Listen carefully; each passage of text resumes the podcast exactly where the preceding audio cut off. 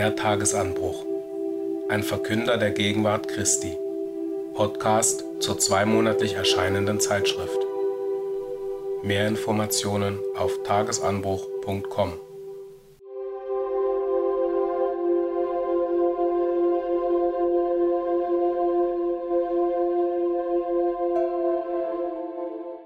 Inhalt zur Ausgabe Mai-Juni 2023, Jahrgang 73, Nummer 3. Lichtstrahlen, das Zeugnis des Geistes, Zugang zu Gottes Frieden. Bibelstudium, Gottes Mitgefühl mit seinem Volk. Des Christen Leben und Lehre, glückselig die Reinen im Herzen. Wer wird bestehen? Dies erwäget in die Wüste getrieben. Mitteilungen. Informationen zur Jahreshauptversammlung 2023. Heimgang Bruder Siegfried Walter. Literatur.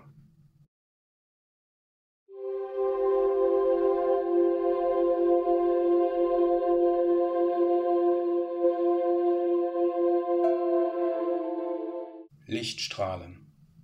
Das Zeugnis des Geistes. Zugang zu Gottes Frieden.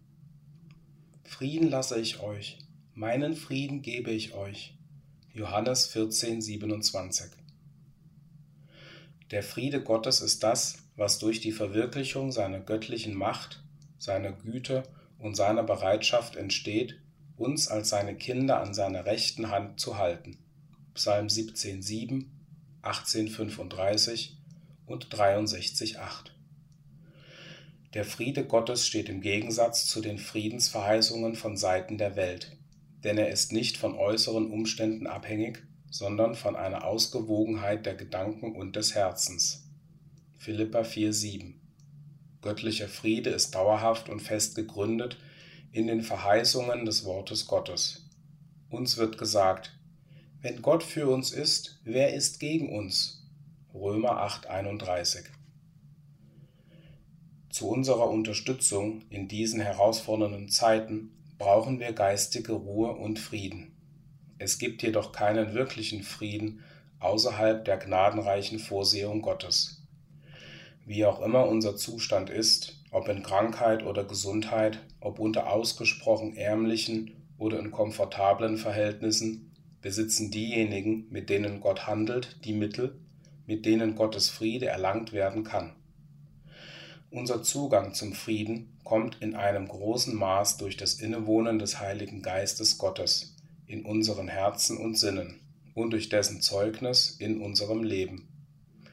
Paulus stellt fest, der Geist selbst bezeugt zusammen mit unserem Geist, dass wir Kinder Gottes sind.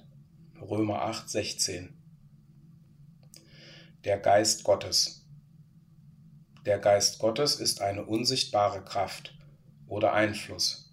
Das hebräische Wort der Übersetzung von Geist im Alten Testament ist Ruach. Im Neuen Testament das griechische Wort Pneuma. Die ursprüngliche Bedeutung dieser Worte war Wind oder Luftstrom, aber durch den Sprachgebrauch wurde ihre Bedeutung allmählich erweitert, um fast jede Art von unsichtbarer Kraft oder unsichtbarem Einfluss zu beschreiben. Weil die Kraft und der Einfluss Gottes unsichtbar sind, wurden Ruach und Pneuma von den Verfassern der Bibel dazu benutzt, die göttliche Macht zu beschreiben. Gottes Einfluss ist immer heilig und so ist es richtig zu sagen, dass es sein Heiliger Geist ist. Die Art und Weise, in der Gottes Macht wirkt, ist die, sich an die Herzen und Gedanken jener zu wenden, die nach seinem Bild erschaffen wurden durch seine Offenbarung seines Willens und die seiner Einladung zu gehorchen bereit sind. Wir können dies als Kraft oder Einfluss des Geistes über unseren Geist bezeichnen. Wenn wir so bemüht sind, durch seinen offenbarten Willen geführt zu werden, werden wir durch seinen Geist geführt, der uns Frieden geben wird. Gott offenbart seinen Willen durch das geschriebene Wort. So sind die Worte der Bibel ein Produkt des Heiligen Geistes der Apostel erklärt, denn niemals wurde eine Weissagung durch den Willen von Menschen hervorgebracht, sondern von Gott her redeten Menschen, getrieben von Heiligem Geist. 2. Petrus 1,21 In gleicher Weise waren die Lehren von Jesus und den Aposteln inspiriert durch den Heiligen Geist. Wir können aus dem Bericht der Bibel über das Leben seines einzig gezeugten Sohnes, Jesus, das ein geistgezeugtes Leben war, ein vollkommenes Beispiel hinsichtlich der Wirkungsweise des Willens Gottes entnehmen. Wann auch immer wir die Bibel aufschlagen, um in ihr nach Anweisungen zu suchen, wie wir sie studieren sollen, bedeutet dies, dass wir uns unter der Führung des Heiligen Geistes in Kontakt mit ihr bringen.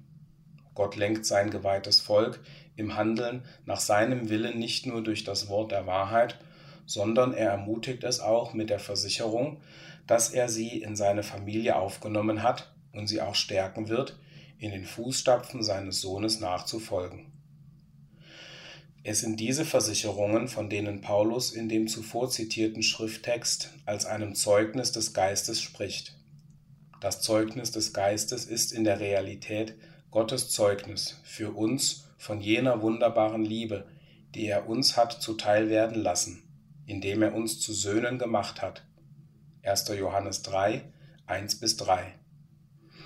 Es geschieht nur durch die uns gegebene Zusicherung dieser gesegneten Sohnschaft, dass wir mit Frieden und in voller Zuversicht auf Gott schauen und Abba, Vater, ausrufen können.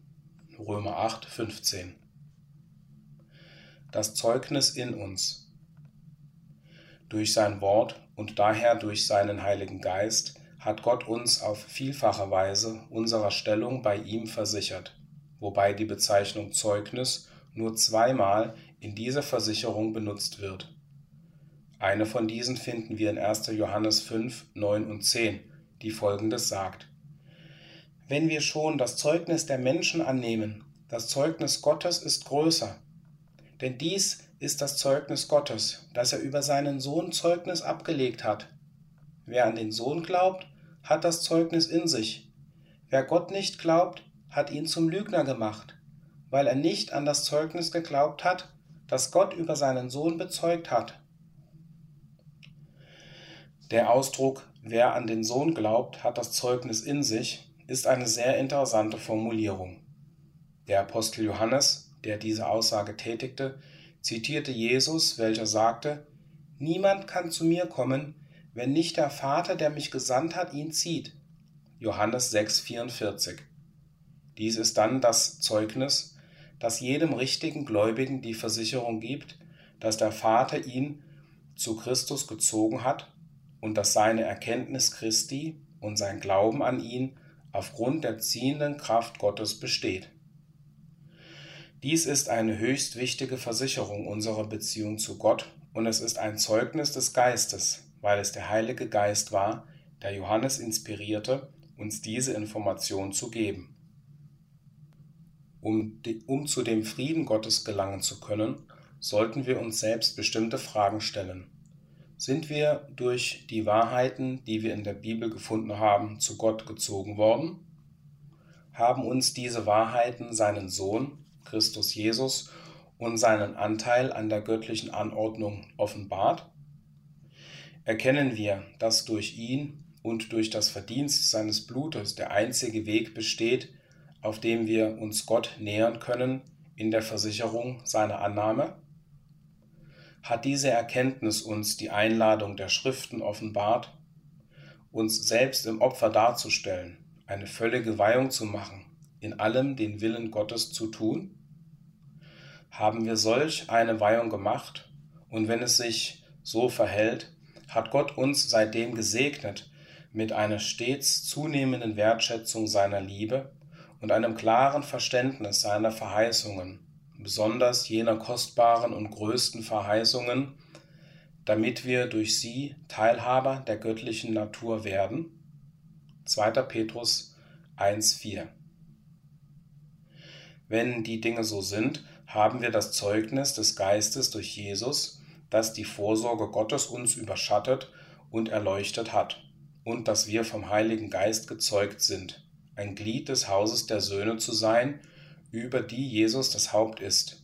Hebräer 3,6 Wenn aber Kinder, so auch Erben, Erben Gottes und Miterben Christi. Römer 8, 7. Die Tatsache, dass wir durch Christus zu Gott gezogen worden sind und dass wir durch das Wort der Wahrheit inspiriert worden sind, eine völlige Weihung zu machen, um seinen Willen zu tun, bezeugt, dass Gott selbst mit uns handelt. Denn niemand kann auf eine andere Weise zu Christus kommen, als auf die, die festgelegt ist. Es gibt nur eine Berufung während des gegenwärtigen Zeitalters. Epheser 1, 18 und 4, 1 bis 4. Genauso wie das Werk des Heiligen Geistes im Zusammenhang mit dem Ruf und der Entwicklung der Kirche bis zu Gottes bestimmter Zeit, das heißt bis zu Pfingsten, nicht entwickelt werden konnte, so kann dies nicht nach der von Gott festgesetzten Zeit fortgesetzt werden. Solange wie es fortbesteht und wir unwiderlegbare Beweise dafür erkennen können, können wir sicher sein, dass Gottes bestimmte Zeit für das Ende aller Gelegenheiten noch nicht gekommen ist, um nach dem Ziel für den Preis der hohen Berufung zu laufen. Römer 11, 25, Philippa 3, 13 und 14. Wenn wir mit ihm mitleiden. Über die andere Verwendung der Bezeichnung Zeugnis als Beschreibung der Annahme unserer Erweihung durch Gott und uns als Glieder des Leibes Christi auf Probe, wird in Römer 8, 16 bis 19 berichtet, was wir zuvor schon teilweise zitiert haben. In dieser Schriftpassage erklärt der Apostel, dass der Heilige Geist Zeugnis darüber ablegt, dass wir die Kinder Gottes und Miterben mit Christus sind, wenn wir mit ihm mitleiden. Der schriftgemäße Hintergrund dieses Gedankens ist sehr klar und bestimmt. Von 1. Petrus 1.11 lernen wir, dass der Geist Gottes die Propheten des Alten Testaments dazu veranlasste, die auf Christus zukommenden Leiden und die Herrlichkeiten danach vorher zu bezeugen. In seinem Brief betont Petrus die sehr wichtige Wahrheit des Evangeliums, dass die geweihten Nachfolger Jesu an seinen Leiden, welche die Propheten vorhersagten, teilhaben würden. Die Bedeutung der Worte des Apostels ist klar. Wenn wir zu Gott gezogen worden sind und uns geweiht haben, um seinen Willen zu tun, und wenn wir das Vorrecht haben, mit Christus mitzuleiden, dann bezeugt oder bestätigt uns der Heilige Geist, dass wir an den göttlichen Vereinbarungen teilhaben werden, über die sein Geist die Propheten zu berichten veranlasste. Maleachi 3, 16 und 17. Einige mögen das Gefühl haben, dass sie nur wenig für Christus leiden und wissen daher nicht recht, ob dieses Zeugnis auf sie wirklich zutrifft. Wir sollten jedoch nicht denken, dass zu leiden immer bittere und schmerzvolle Verfolgung bedeutet, beginnend mit dem Betreten des schmalen Pfades und fortlaufend bis an sein Ende. 2. Timotheus 2, 11 und 12. Selbst Jesus litt nicht ständig. Tatsächlich war er niemals beliebt bei den religiösen Herrschern seiner Tage, aber das allgemeine Volk liebte Jesus und hörte ihn gern an. Er opferte sich in seinem Dienst für andere auf, aber viel von seiner Zeit befand er sich im Kreis von treuen und geliebten Freunden und war nur gelegentlich an Wortgefechten mit den Schriftgelehrten und Pharisäern beteiligt. Matthäus 23, 13. Erst nahezu am Ende seines Dienstes richtete der Fürst der Finsternis seine Angriffe mit solch einer Wut gegen den Meister, um seine Gefangennahme und seinen Tod zu bewirken. Es war dann, dass Jesus sein wirkliches Gethsemane erfuhr. Das Wichtigste war, dass er, wenn dies eintreten würde, dazu bereit war, unter schwierigen Umständen zu leiden. Und dies ist auch eine wichtige Einstellung für uns. 1. Petrus 2, 21 bis 23. Halten wir uns inzwischen fern von dem heillosen Geist und der Haltung der Welt und entdecken wir jeden Tag zunehmend, wie wenig Interesse wir wirklich an ihren selbstsüchtigen Wegen haben Kolosser 3, 1 und 2 sowie 1. Johannes 2, 15 und 16. Während wir uns von der Welt fernhalten, weil wir uns für höhere Dinge interessieren, finden wir uns da von jenen der Welt gemieden, die um uns herum sind? Lassen wir unser Licht scheinen, so dass unsere Freunde und Nachbarn erkennen, dass wir ihre Ansichten über Politik und Religion nicht teilen und wir deshalb ihren Mangel an Interesse an uns spüren? Mit anderen Worten gesagt, hat unsere Annahme der Wahrheit und von Jesus und unsere Weihung in seinen Fußstapfen zu folgen uns dazu veranlasst, uns jeden Tag lebhafter zu vergegenwärtigen, dass während wir in der Welt sind, wir aber nicht ihren Geist haben? Wenn es so ist, bezeugt Gottes Heiliger Geist unserem Geist, dass wir Kinder Gottes sind und unser Licht vor den Menschen scheinen lassen. Matthäus 5,16 Wenn wir uns gegenwärtig in einer bevorzugten Zeit verhältnismäßiger Ruhe in unseren christlichen Erfahrungen befinden, wollen wir die Zeit nutzen, uns selbst in der Vorbereitung auf schwere Trübsale zu stärken, die später kommen mögen. Wir sollten auch nicht übermäßig besorgt sein, wenn eine möglichst große und letzte Prüfung unserer Treue gegenüber dem Herrn entsteht, indem wir vielleicht versäumen, bei den kleinen Gelegenheiten, die täglich des Weges kommen, unser Licht leuchten zu lassen und für ihn einzutreten und als ein guter Soldat Jesu Christi Not zu ertragen. 2. Timotheus 2,3 Es ist so, dass nur diejenigen, die auf Gottes Gnade vertrauen und auf dem schmalen Pfad treu sind, stark im Herrn werden und in der Macht seiner Stärke. Epheser 6, 10. Eng verbunden mit dem Zeugnis des Geistes sind die Worte unseres Herrn, welche das Vorrecht betreffen, mit Christus zu leiden.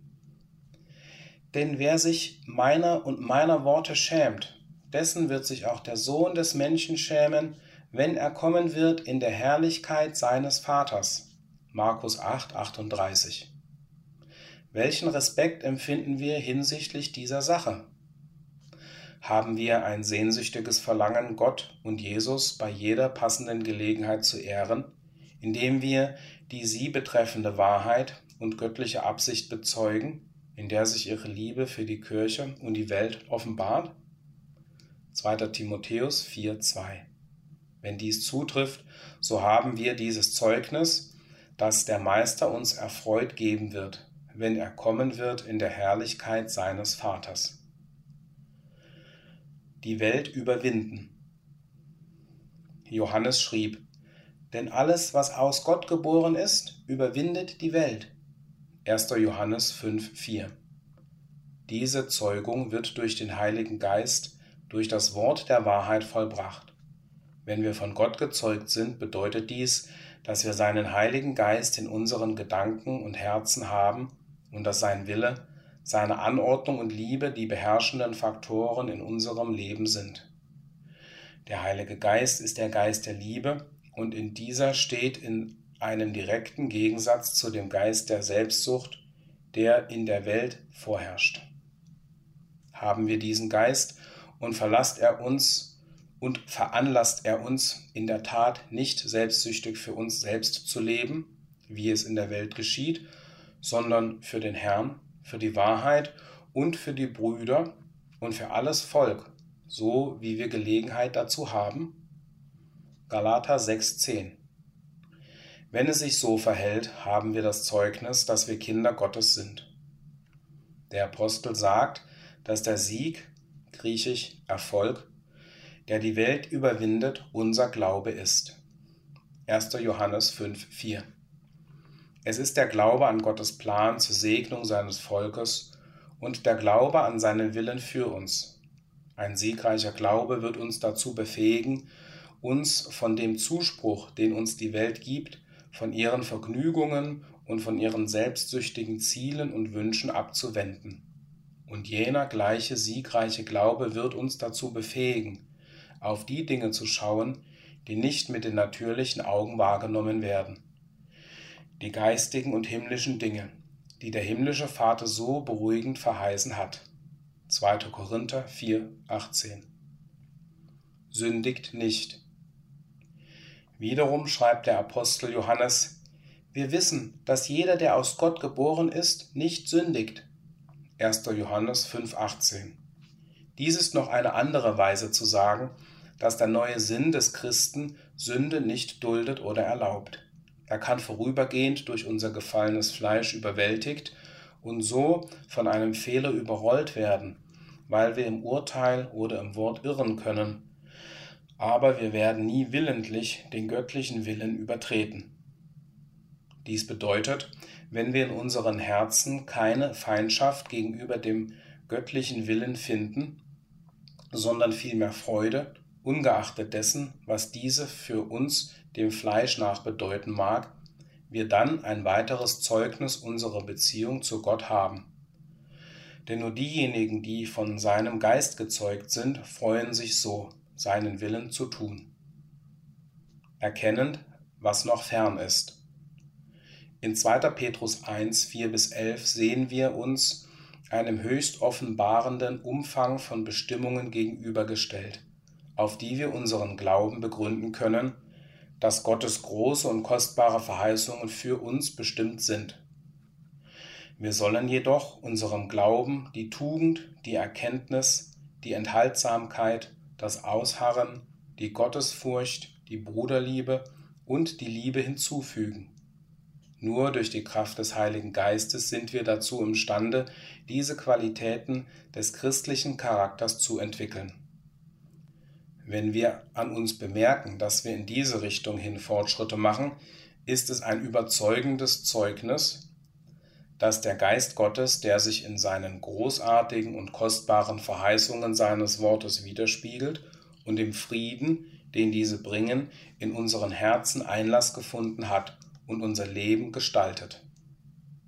Petrus fügt diesem hinzu, denn wenn diese Dinge bei euch vorhanden sind und zunehmen, lassen Sie euch im Hinblick auf die Erkenntnis unseres Herrn Jesus Christus nicht träge und nicht fruchtlos sein.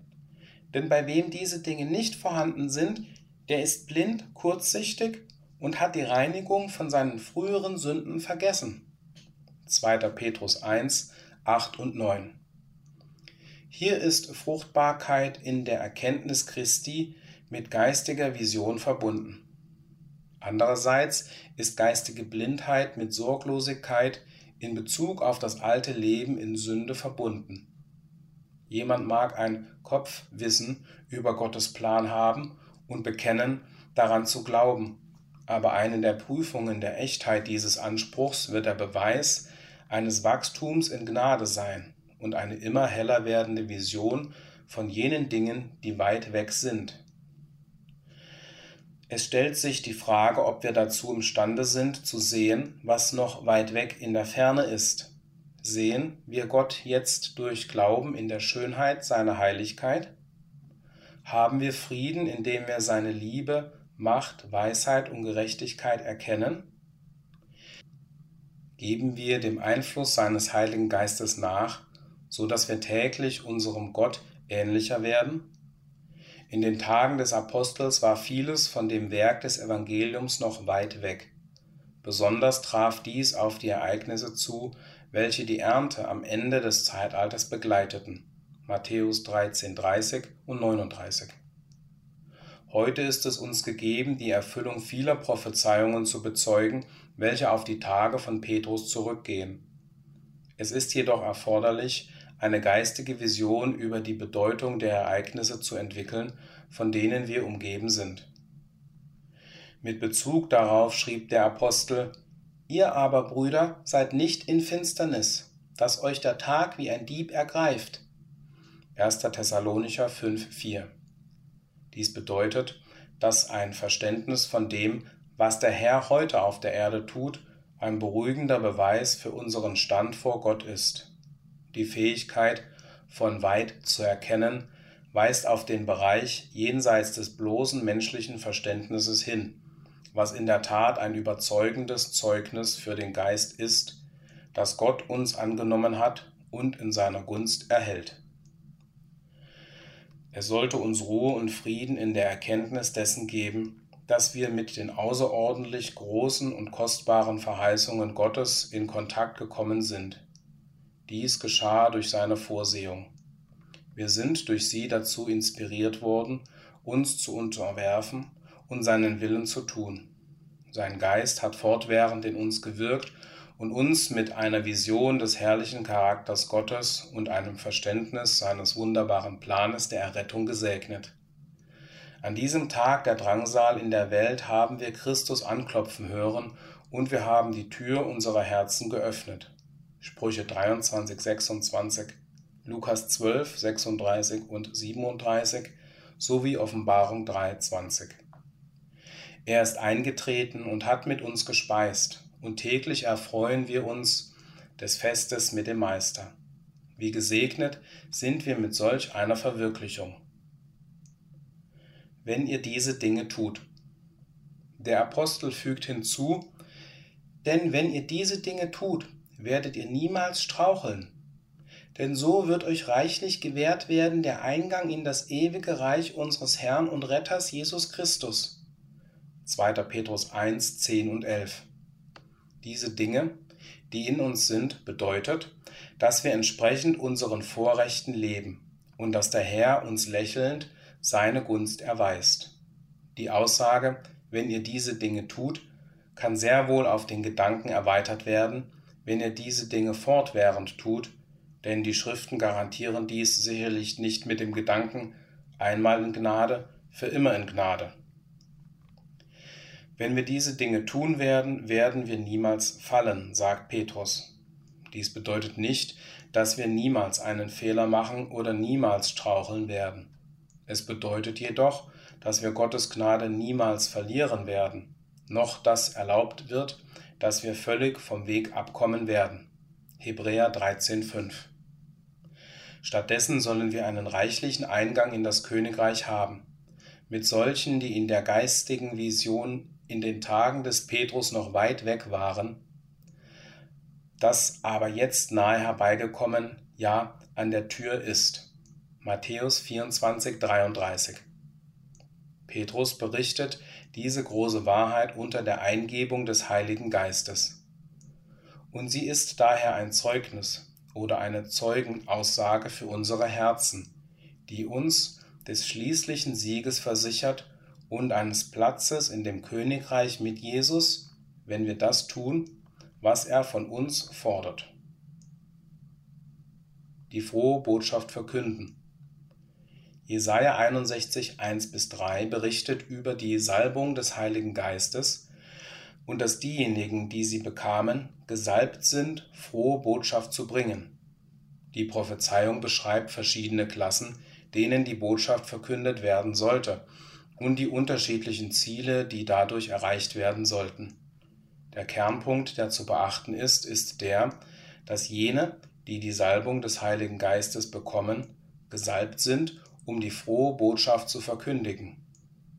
Von Gottes Standpunkt aus ist es seine Ermächtigung für uns, Mitarbeiter mit ihm zu sein. Aber für uns ist es die Inspiration, so zu dienen, der zwingende Drang, der uns dazu bringt, unser Licht vor den Menschen scheinen zu lassen. Hat der Heilige Geist in uns diesen brennenden Wunsch erweckt, der Wahrheit Zeugnis zu geben? Der Einfluss des Heiligen Geistes weist immer in die Richtung der Aktivität in Gottes Dienst hin, aber nicht in einer selbstsüchtigen Haltung, die dem Fleisch dient. Dieses Zeugnis des Geistes besteht nicht auf der Grundlage der Menge der, des Erfolges an Neubekehrten, den wir vorweisen können, nicht einmal in dem Ausmaß unserer Anstrengungen. Es besteht grundsätzlich vielmehr darin, unseren Eifer zu bestätigen, unseren Gott zu rühmen, indem wir die frohe Botschaft des Königreichs bekannt machen. Wenn wir den Heiligen Geist bekommen haben, werden wir jenen Eifer haben und jede mögliche Gelegenheit dafür benutzen, Zeit und Kraft und Mittel, die Evangeliumsbotschaft zu verkünden. Auf diese Weise wird der Geist uns von seiner Gegenwart in unseren Herzen Zeugnis geben. Die Ergebnisse unserer Anstrengungen sind in Gottes Hand, denn er ist es, der das Wachstum gibt. 1. Korinther 3, 7. Es sollte unser Wunsch sein, in unseren Herzen und Gedanken ständig durch Glauben den Frieden Gottes herrschen zu lassen. Kolosser 3,15. unser tägliches Leben sollte Nachdenken über unseren Herrn Jesus und unseren himmlischen Vater beinhalten. Ihr aber seid Christi, Christus aber ist Gottes. 1. Korinther 3, 23. Treue in der Verbreitung der frohen Botschaft wird schließlich in jenem Zeugnis des Geistes resultieren, das wir zuvor erwähnt haben, und auf das durch den Apostel Paulus als das Zeugnis des Leidens mit Christus hingewiesen wird. Es war Christi Treue in der Erfüllung des Auftrages, zu dem er gesalbt wurde, die zu seinen Leiden und seinem Tod führte. Wenn wir treu sind, werden wir entdecken, dass, wie in den Tagen Jesu, jene, die in der Finsternis sitzen, einen Weg finden werden, die Lichtträger anzufeinden. Der Herr wird uns auf all unseren Wegen Stärke, Gnade und Frieden geben. Daher wollen wir treu bleiben bis zum Ende, selbst bis in den Tod und jederzeit den Anspruch auf den Frieden Gottes geltend machen.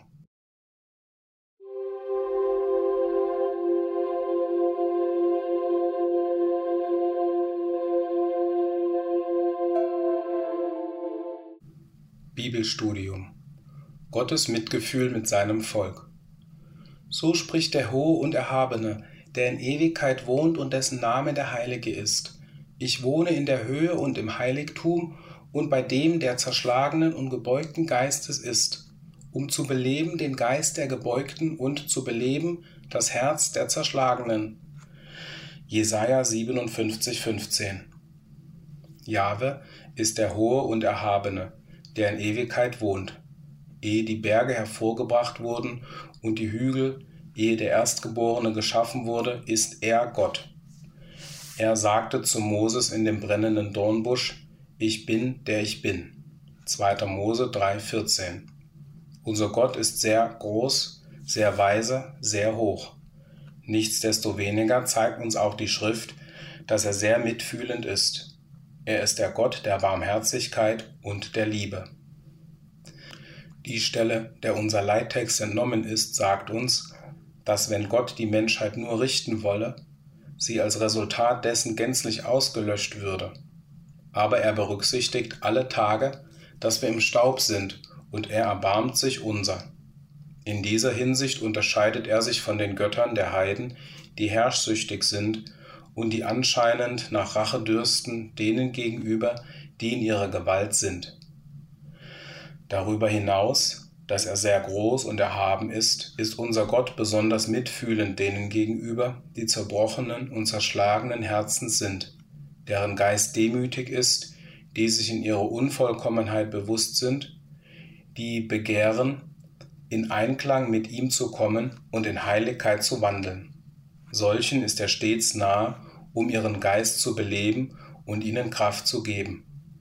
Er tritt sie nicht in den Staub, wie mancher irdische Machthaber dies seinen Untergebenen gegenüber getan hat, sondern er steht ihnen auf dem rechten Wege bei und belebt das Herz der Gebeugten. Diese erfahren, dass unser Gott ein Gott des Mitgefühls, der Teilnahme und der Liebe ist, der Wohlgefallen daran hat, ihre Herzen zu beleben und sie in Harmonie mit ihm zurückzubringen, wenn sie sich leiten lassen wollen. Derjenige, der in Bezug auf sich selbst entmutigt ist, befindet sich in einer günstigen Verfassung. Es besteht ein Unterschied zwischen einem zerbrochenen und einem zerschlagenen Herzen. Ein Herz ist zerbrochen, wenn es durch Schmerz und Leid niedergebeugt ist. Ein Herz ist zerschlagen, wenn es einen stillen, tiefen und beständigen Schmerz wegen Handlungen empfindet, die nicht im Einklang mit der Gerechtigkeit stehen. Ein zerbrochener Wille ist nicht notwendigerweise dasselbe, denn es gibt solche, deren Willen zerbrochen sind, aber noch, aber doch dem göttlichen Willen nicht ergeben sind. Bußfertig zu sein bedeutet, dem göttlichen Willen völlig unterworfen zu sein, und dies schließt eine Veränderung des geistigen Standpunkts zur Sünde ein. Die Verfassung des Entmutigtseins und der Demut ist sehr vorteilhaft, wenn die betreffende Person wirklichen Beistand sucht, sich Gott unterwirft und bereit ist, seinen Willen zu tun. Der Segen Gottes wird dann sicherlich nicht ausbleiben, denn Gott ist allen denen sehr nah, die zerbrochenen Herzens sind. Der Weg zu einer völligen Weihung würde für denjenigen, der sich in einer solchen Herzensstellung befindet, sehr kurz sein. Wenn diejenigen, die zerschlagenen Herzen sind, sich dem Herrn unterwerfen, so wird er sie aus ihren Schwierigkeiten befreien und sie herausführen ins Weite, wie der Prophet David sagt. Psalm 18, 19. Dies bedeutet nicht notwendigerweise, dass Gott sie aus irdischen, zum Beispiel finanziellen Schwierigkeiten befreien wird. Es bedeutet vielmehr, dass er ihnen Frieden und Ruhe geben wird, Gaben, die besser sind als Geld. Wenn sie Schwierigkeiten in der Familie haben, so werden sie in dem Herrn einen erhabenen Freund finden, der fähig und bereit ist, ihnen Trost und Erfrischung darzureichen. Er tröstet die Müden in all ihrem Leid, verbindet die Wunden, bringt Frieden und Freud. Die Befreiungsweise des Herrn. Die Bibel versichert uns, da ist kein Gerechter, auch nicht einer. Römer 3,10. Jedoch gibt es eine relative Gerechtigkeit, die Gott anzuerkennen vermag. Diejenigen, die nach ihrem besten Können mit ihm in Harmonie zu kommen suchen, die in den Wegen der Gerechtigkeit wandeln, und gleichzeitig ihr Vertrauen auf das kostbare Blut des Erlösers setzen, werden als Gerechte bezeichnet. Von solchen heißt es, Glückselig, die nach der Gerechtigkeit hungern und dürsten, denn sie werden gesättigt werden. Matthäus 5, 6. Diese Klasse wird allerdings Anfechtungen erfahren. Die Schrift sagt uns, dass alle, die gottselig leben wollen in Christo Jesu, verfolgt werden. Apostelgeschichte 14, 22, 2. Timotheus 3, 12 und Römer 5, 3 bis 5. Der Grund, warum sich dies so verhält, liegt darin, dass die Welt in der Gerechtigkeit entgegengesetzten Richtung geht, nämlich auf dem Wege der Selbstsucht und der Befriedigung des Fleisches. Wir lesen, wenn jemand die Welt liebt, so ist die Liebe des Vaters nicht in ihm. 1. Johannes 2, 15. Dies trifft besonders in diesem Evangelium-Zeitalter zu, in dem manche in den Fußstapfen des Meisters wandeln. Es traf aber auch in dem jüdischen Zeitalter zu, da einige suchten, auf dem Wege der Gerechtigkeit zu wandeln. Der Herr befreite sie aus ihren Anfechtungen nicht dadurch, dass er sie vor den Prüfungen schütze, sondern dadurch, dass er es nicht zuließ, dass sie von ihren Schwierigkeiten überwunden werden. Die alttestamentlichen Überwinder hatten eine hohe Wertschätzung für die göttliche Gnade. Sie bildete ihren Lebensmittelpunkt und sie erduldeten den Raub ihrer Güter mit Freuden, damit sie in dieser Gunst blieben und hernach größere Segnungen empfingen. Gott befreite sie aus ihren Prüfungen und Schwierigkeiten, indem er nicht zuließ, dass sie von denselben überwunden werden. Dies traf auch auf unseren Herrn zu und es trifft ebenso auch auf die Kirche zu. Gott befreit uns aus unseren Prüfungen und Schwierigkeiten, so dass unser Geist nicht auf dieselbe Weise bedrückt wird, wie es bei anderen Menschen der Fall ist. Er wird uns in unseren Erfahrungen stützen und schützen und wird uns schließlich dadurch befreien, dass er uns einen Anteil an der ersten Auferstehung gibt. Diejenigen, die Gott in diesem Evangeliumzeitalter zu Söhnen angenommen hat, sind in besonderer Weise den Prüfungen und Schwierigkeiten ausgesetzt. Sollten sie fallen, so gibt ihnen die Tatsache, dass sie gestrauchelt sind, nicht das Gefühl, als gingen sie in die Sünde zurück, wenn ihre Herzen in einer rechten Stellung sind. Sie werden im Gegenteil die Empfindung haben, wie Petrus sie hatte, der, als andere strauchelten, sagte, Herr, zu wem sollen wir gehen? Du hast Worte ewigen Lebens. Johannes 6, 68. Das wahre Volk Gottes begehrt nicht zu einem anderen, als zu ihm zu gehen. Wenn Gottes Kinder straucheln, so werden sie wieder aufgerichtet. Sie bedienen sich seiner Vorkehrungen zur Vergebung und schreiten vorwärts. Durch ihr Straucheln werden sie sich ihrer eigenen Schwachheit bewusst und sie stärken sich danach, damit sie stark werden in dem Herrn und in der Macht seiner Stärke. Epheser 6,10 Ein gerechter Mensch wird nicht in Sünde fallen. Er könnte schlimmsten Falles straucheln. Es gibt verschiedene Ursachen des Strauchelns, aber wenn das Herz in der rechten Verfassung ist, so wird der Mensch wieder aufstehen. Denn Gott wird ihm zeigen, dass er einen Fehler gemacht hat und wird ihm den Weg weisen, auf dem er wiederhergestellt werden kann. Wenn er die Gerechtigkeit liebt, so wird er wünschen, sich auszustrecken nach dem, was gerecht ist und was Gottes Billigung hat, selbst wenn er wiederholt straucheln sollte. Psalm 37, 23 bis 24 und Sprüche 24, 16. Der Beweis der Gunst bei Gott. Soweit es unser menschliches Leben betrifft, sind wir durch den Sündenfall verloren. Es ist für uns daher angemessen, sehr demütig zu sein und unsere eigene Nichtigkeit und unseren gefallenen Zustand zu fühlen. Es ist für uns angemessen, sehr zerschlagen zu sein und uns von der Sünde abzuwenden, fühlend, dass die Sünde das große Verderben ist, das auf dem ganzen Geschlecht lastet und dass Gott mit nichts übereinstimmen kann, was nicht gerecht und heilig ist. Daher müssen alle, die in Harmonie mit Gott zu sein möchten, angesichts ihrer eigenen Unzulänglichkeiten bußfertig sein, und sie müssen seine erhabenen Maßstäbe, seine heiligen Maßstäbe wertschätzen. Er hingegen tut ihnen kund, dass er ihnen sein Mitgefühl und seine Hilfe zuwendet. Er schätzt die Geistesverfassung, in der sie sind, und daher ist er, wie unser Leittext sagt, bereit, den Geist der Demütigen und Gebeugten zu beleben. Er wird ihnen sein Heil zeigen, aber nur ihnen allein. Nur die demütig Gesinnten vermögen ihre eigene Verfassung zu beurteilen. Gott wird nicht nur ihren Geist beleben, sondern er ist bereit, sie emporzuheben und sie zu seinen Söhnen zu machen, sowie sie zu segnen.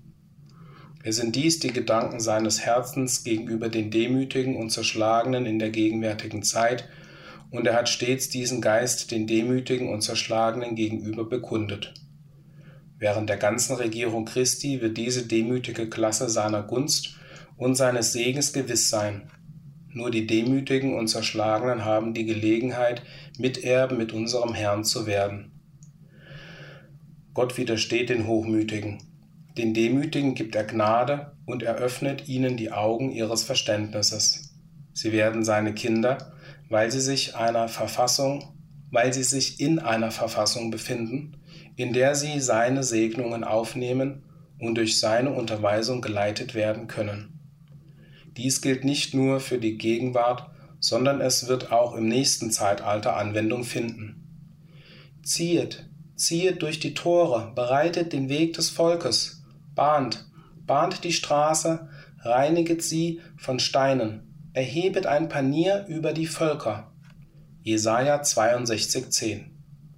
Diese Worte deuten alle auf die Vorbereitungen für das heranbrechende Zeitalter hin. Für die Stolzen sowie für die Hochmütigen oder Selbstbewussten werden keine Vorkehrungen getroffen, sondern nur für die niedrig Gesinnten. Wenn aber Gott die Segnungen nur für die Demütigen in Bereitschaft hält, und wenn die Demütigen in der gegenwärtigen Zeit gering an Zahl sind, wie steht es dann um die übrigen Menschen? Gott lässt es jetzt zu, dass sich bei den Menschen ein demütigender Einfluss geltend macht, der sie Demut lehrt und sie zur Zerbrochenheit des Herzens führen sollte. Aber dies wird in weit größerem Maße im nächsten Zeitalter der Fall sein. Wenn deine Gerichte die Erde treffen, so lernen Gerechtigkeit die Bewohner des Erdkreises. Jesaja 26,9 Alle Segnungen fallen den Zerschlagenen und Demütigen zu. Und dies wird so augenfällig vor den Menschen sein, dass es allen erkennbar sein wird, dass ein Wechsel stattgefunden hat. Jetzt werden die Demütigen und Zerschlagenen niedergetreten. Jetzt sind die Stolzen glücklich. So preisen wir nun die Übermütigen glücklich. Nicht nur sind die Täter der Gesetzlosigkeit aufgebaut worden, sondern sie haben auch Gott versucht und sind entronnen. Maleachi 3,15 Aber in dem neuen Königreich wird ein jeder, der sich selbst erhöht, erniedrigt werden, und die Demütigen werden erhöht werden. Lukas 14,11 Gott hat tausend Jahre für die Erziehung aller vorgesehen. Es mögen zwar tausend Jahre als eine für dieses Werk zu kurze Zeit erscheinen, angesichts der Tatsache, dass während eines Zeitraums von 6000 Jahren alles in der verkehrten Richtung gelaufen ist. Aber wir müssen daran denken, dass während der 6000 Jahre viele Menschen nur eine kurze Zeit gelebt haben und viele in ihrer Kindheit gestorben sind. In der neuen Ordnung der Dinge wird dies anders sein und alle Menschen werden länger leben. Dort wird kein Säugling von einigen Tagen und kein Greis mehr sein, der seine Tage nicht erfüllte. Denn der Jüngling wird als Hundertjähriger sterben und der Sünder als Hundertjähriger verflucht werden. Jesaja 56, 20. Ich werde das Recht zur Richtschnur machen und die Gerechtigkeit zum Senkblei. Und der Hagel wird hinwegraffen die Zuflucht der Lüge und die Wasser werden den Bergungsort wegschwemmen. Jesaja 28, 17. Und dann werden die Worte in Erfüllung gehen. Sie werden nicht mehr ein jeder seinen Nächsten und ein jeder seinen Bruder lehren und sprechen, erkennet Jahwe, denn sie alle werden mich erkennen von ihrem kleinsten bis zu ihrem größten, spricht Jahwe. Jeremia 31, 34. Der hohe Maßstab, den Gott für sein Volk hat, wird anerkannt werden. Dann werden alle, die demütig sind und sich in der rechten Herzensverfassung befinden, mit Gott in Harmonie kommen. Alle aber, die sich weigern, mit Gott in Harmonie zu kommen, werden den Lohn der Sünde empfangen, den zweiten Tod.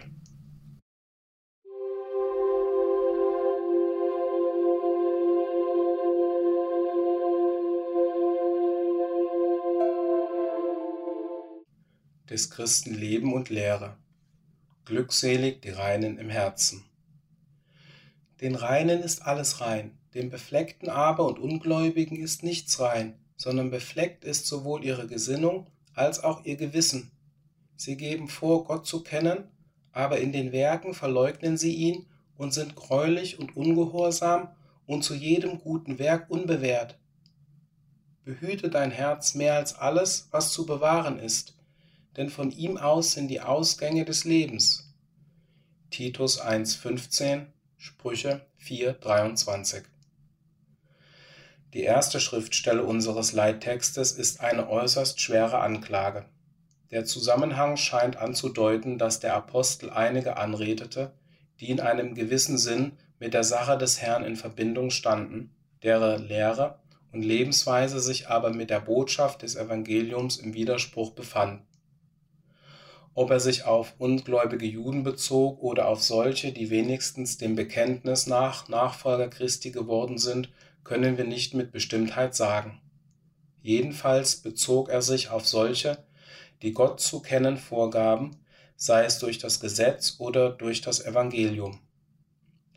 Die Worte scheinen anzudeuten, dass sie auf ihre Art Ankläger waren. An allem fanden sie etwas auszusetzen, Niemand konnte etwas ganz recht machen. Keine Lehren waren richtig. Wir alle haben Personen mit solchem Charakter getroffen. Leute, die nirgends etwas Reines oder Gutes sehen und die die ganze Zeit andere verurteilen. Die Worte des Apostels sind sehr kräftig. Den Reinen ist alles rein, dem Befleckten aber und den Ungläubigen, Untreuen ist nichts rein. Wir glauben nicht, dass der Apostel sagen wollte, dass die Reinen buchstäblich nichts Unreines finden könnten, noch die Unreinen nichts Reines, sondern dass dies in einem größeren Sinne zu verstehen ist. Diejenigen, die selber rein sind, können in dem göttlichen Gesetz und seinen Anordnungen Gerechtigkeit erkennen. Sie können die treuen, reinen Herzen der aufrichtigen Kleinen vom Volk Gottes erkennen, trotz deren Schwachheiten des gefallenen Fleisches. Die Ungläubigen oder Untreuen aber werden unrein. Ihr Gewissen wird verdreht, so dass sie nicht mehr dazu imstande sind, irgendjemandem oder irgendetwas im rechten Licht zu erkennen. Sie haben bösartige Gedanken in sich Raum gegeben. Argwohn, Mutmaßungen, wie etwa, dass jeder Mensch käuflich ist und dass niemand ehrlich sei. Sie haben andere mehr oder weniger nach sich selbst beurteilt. Nicht nur die Gesinnung solcher Personen wird unrein, das so, dass sie nichts Reines, nichts Gutes, nichts Rechtes in anderen sehen, sondern ihr Gewissen wird befleckt. Anfänglich wird sie ihr eigenes Gewissen bis zu einem gewissen Grad verurteilen. Dadurch aber, dass sie diesem verkehrten Herzenszustand nachgehen, wird ihr Gewissen allmählich unrein und abgehärtet, so dass sie nicht einsehen können, dass sie nicht mehr wahrhaftig sind, falsch urteilen, nicht sehen, wie ungerecht, unrein und blind sie geworden sind. Sie geben vor, Gott zu kennen, sagt der Apostel, indem sie etwas über seinen Plan und sein Wort gelernt haben, aber in den Werken verleugnen sie ihn. Ihre Werke stehen im Widerspruch zum Wort Gottes, das uns unterweist, dass sich alle bemühen sollten, so viel Gutes zu tun wie möglich und anderen ein mildes Gericht zuteil werden zu lassen. Beschuldiger, Ankläger der Brüder. Diese Befleckten verleugnen Gott. Sie wenden sich in ihren Werken von ihm ab. Wie der Apostel sagt, sind sie Gott gegenüber greulich und ungehorsam, indem sie seinen Weisungen zuwiderhandeln. Es ist sicherlich etwas Abscheuliches, wenn jemand den Herrn kennt und in der entgegengesetzten Richtung wandelt und seinen Rat verwirft. Solche sind zu jedem guten Werk unbewährt oder nutzlos. Sie vollbringen nichts Gutes, sondern das gerade Gegenteil. Dennoch beschuldigen sie jeden anderen Menschen. Der Apostel sagt hier nicht, dass diese Menschen dabei notwendigerweise auch unmoralisch und schlecht geworden sind und sich aller Art von Sünden und Lastern hingäben. Wir dürfen nicht etwas in seine Worte hineinlesen, was nicht darin ist. Er sagt aber deutlich, dass, was die guten Werke betrifft, sie diese verunreinigen und schädigen. Es wäre besser, sie hielten sich ganz von dem Werk des Herrn fern. Sie haben den Geist der Bitterkeit so lange in sich wirken lassen, bis alles so gefärbt aussieht wie ihre eigene Gesinnung. Sie sehen nicht ein, wie ungerecht sie in ihren eigenen Gedanken, Worten und Taten sind. Sie sind jedem guten Werk zum Schaden. Hier haben wir Lektionen der Warnung für uns alle, damit wir nicht etwa von dem Geist des Widersachers verführt und zu Beschuldigern und Anklägern der Brüder werden und verfehlen, unsere Zeit, unsere Hände, unsere Füße und unsere Zungen zu dem Gutes tun hinzugeben, dem Segnen und Auferbauen der Brüder und stattdessen niederreißen. In dem Maß, in welchem jemand dies tut, ist er unbewährt, nutzlos, ja schlimmer als nutzlos für den Herrn und seine Sache. Es ist nötig, das Herz zu bewahren. Behüte dein Herz mehr als alles, was zu bewahren ist, denn von ihm aus sind die Ausgänge des Lebens, ermahnt der weise Salomo. Der in diese Worte zusammengefasste Gedanke ist sehr wichtig. Es sind wahrlich Worte der Weisheit. So wie das Herz vielleicht das wichtigste Organ des menschlichen Leibes bildet, so wird das Wort Herz hier in bildlicher Weise verwendet, um den Mittelpunkt der Gefühle des menschlichen Verstandes darzustellen. Es ist eine Tatsache, dass das Herz der Bewahrung bedarf. Es gibt viele Dinge, die ablenken, fortziehen und in die Irre führen. Nicht nur die Last des Berufs, sondern auch der Lauf der Welt im Allgemeinen und unser gefallenes Fleisch sind dazu angetan, das Herz von der Gerechtigkeit, vom Dienst Gottes, von Reinheit, Liebe und Freundlichkeit gegen andere abzulenken. Auch der große Widersacher trägt dazu bei, dass wir von Ablenkungen versucht werden. Das Herz, der Wille, das Verlangen eines jeden menschlichen Wesens sollte Gott und der Gerechtigkeit treu sein. So war es ursprünglich erschaffen. Und so wie sich die Magnetnadel dem Pol zuwendet, so sollte sich das menschliche Herz zu Gott hinwenden. Alles andere stellt einen sündigen, verunstalteten, verdrehten Zustand dar. Es ist aber eine Tatsache, dass sich die Sünde mit der Zeit in der gefallenen menschlichen Natur fest eingewurzelt hat. Während dieser langen Jahrhunderte haben viele Menschen danach getrachtet, ihre Herzen Gott gegenüber in der gerechten in der rechten Stellung zu bewahren. Gleichwohl haben die meisten Menschen, nachdem sie diesen Zustand zunächst erreicht hatten, verfehlt, hierin zu bleiben und ihre Herzen in der Liebe Gottes zu erhalten, die sie davor bewahrte, auf verkehrte Bahnen und in einen unrechten Zustand zu geraten. Wir haben oft Schwierigkeiten mit der Beherrschung unseres Leibes. Das Fleisch hat seine Wünsche oder Begierden die beständig überwacht werden müssen. Während wir in dieser Beziehung sorgfältig wachen sollten, ist es doch am wichtigsten, dass wir das Herz bewachen, denn alle unsere bösen Neigungen haben ihre Haupttriebfeder im Herzen. Der gute Mensch bringt aus dem guten Schatz seines Herzens das Gute hervor, und der böse Mensch bringt aus dem bösen Herzen das Böse hervor. Wir sollten immer auf der Hut sein und zusehen, dass unser Herz rein und treu ist. Finden wir Unreinheiten darin, so sollten wir mit aller Macht dagegen ankämpfen und es zurechtbringen. Wir sollten unsere Gedanken völlig mit solchen Dingen ausfüllen, die rein, würdig, göttlich sind.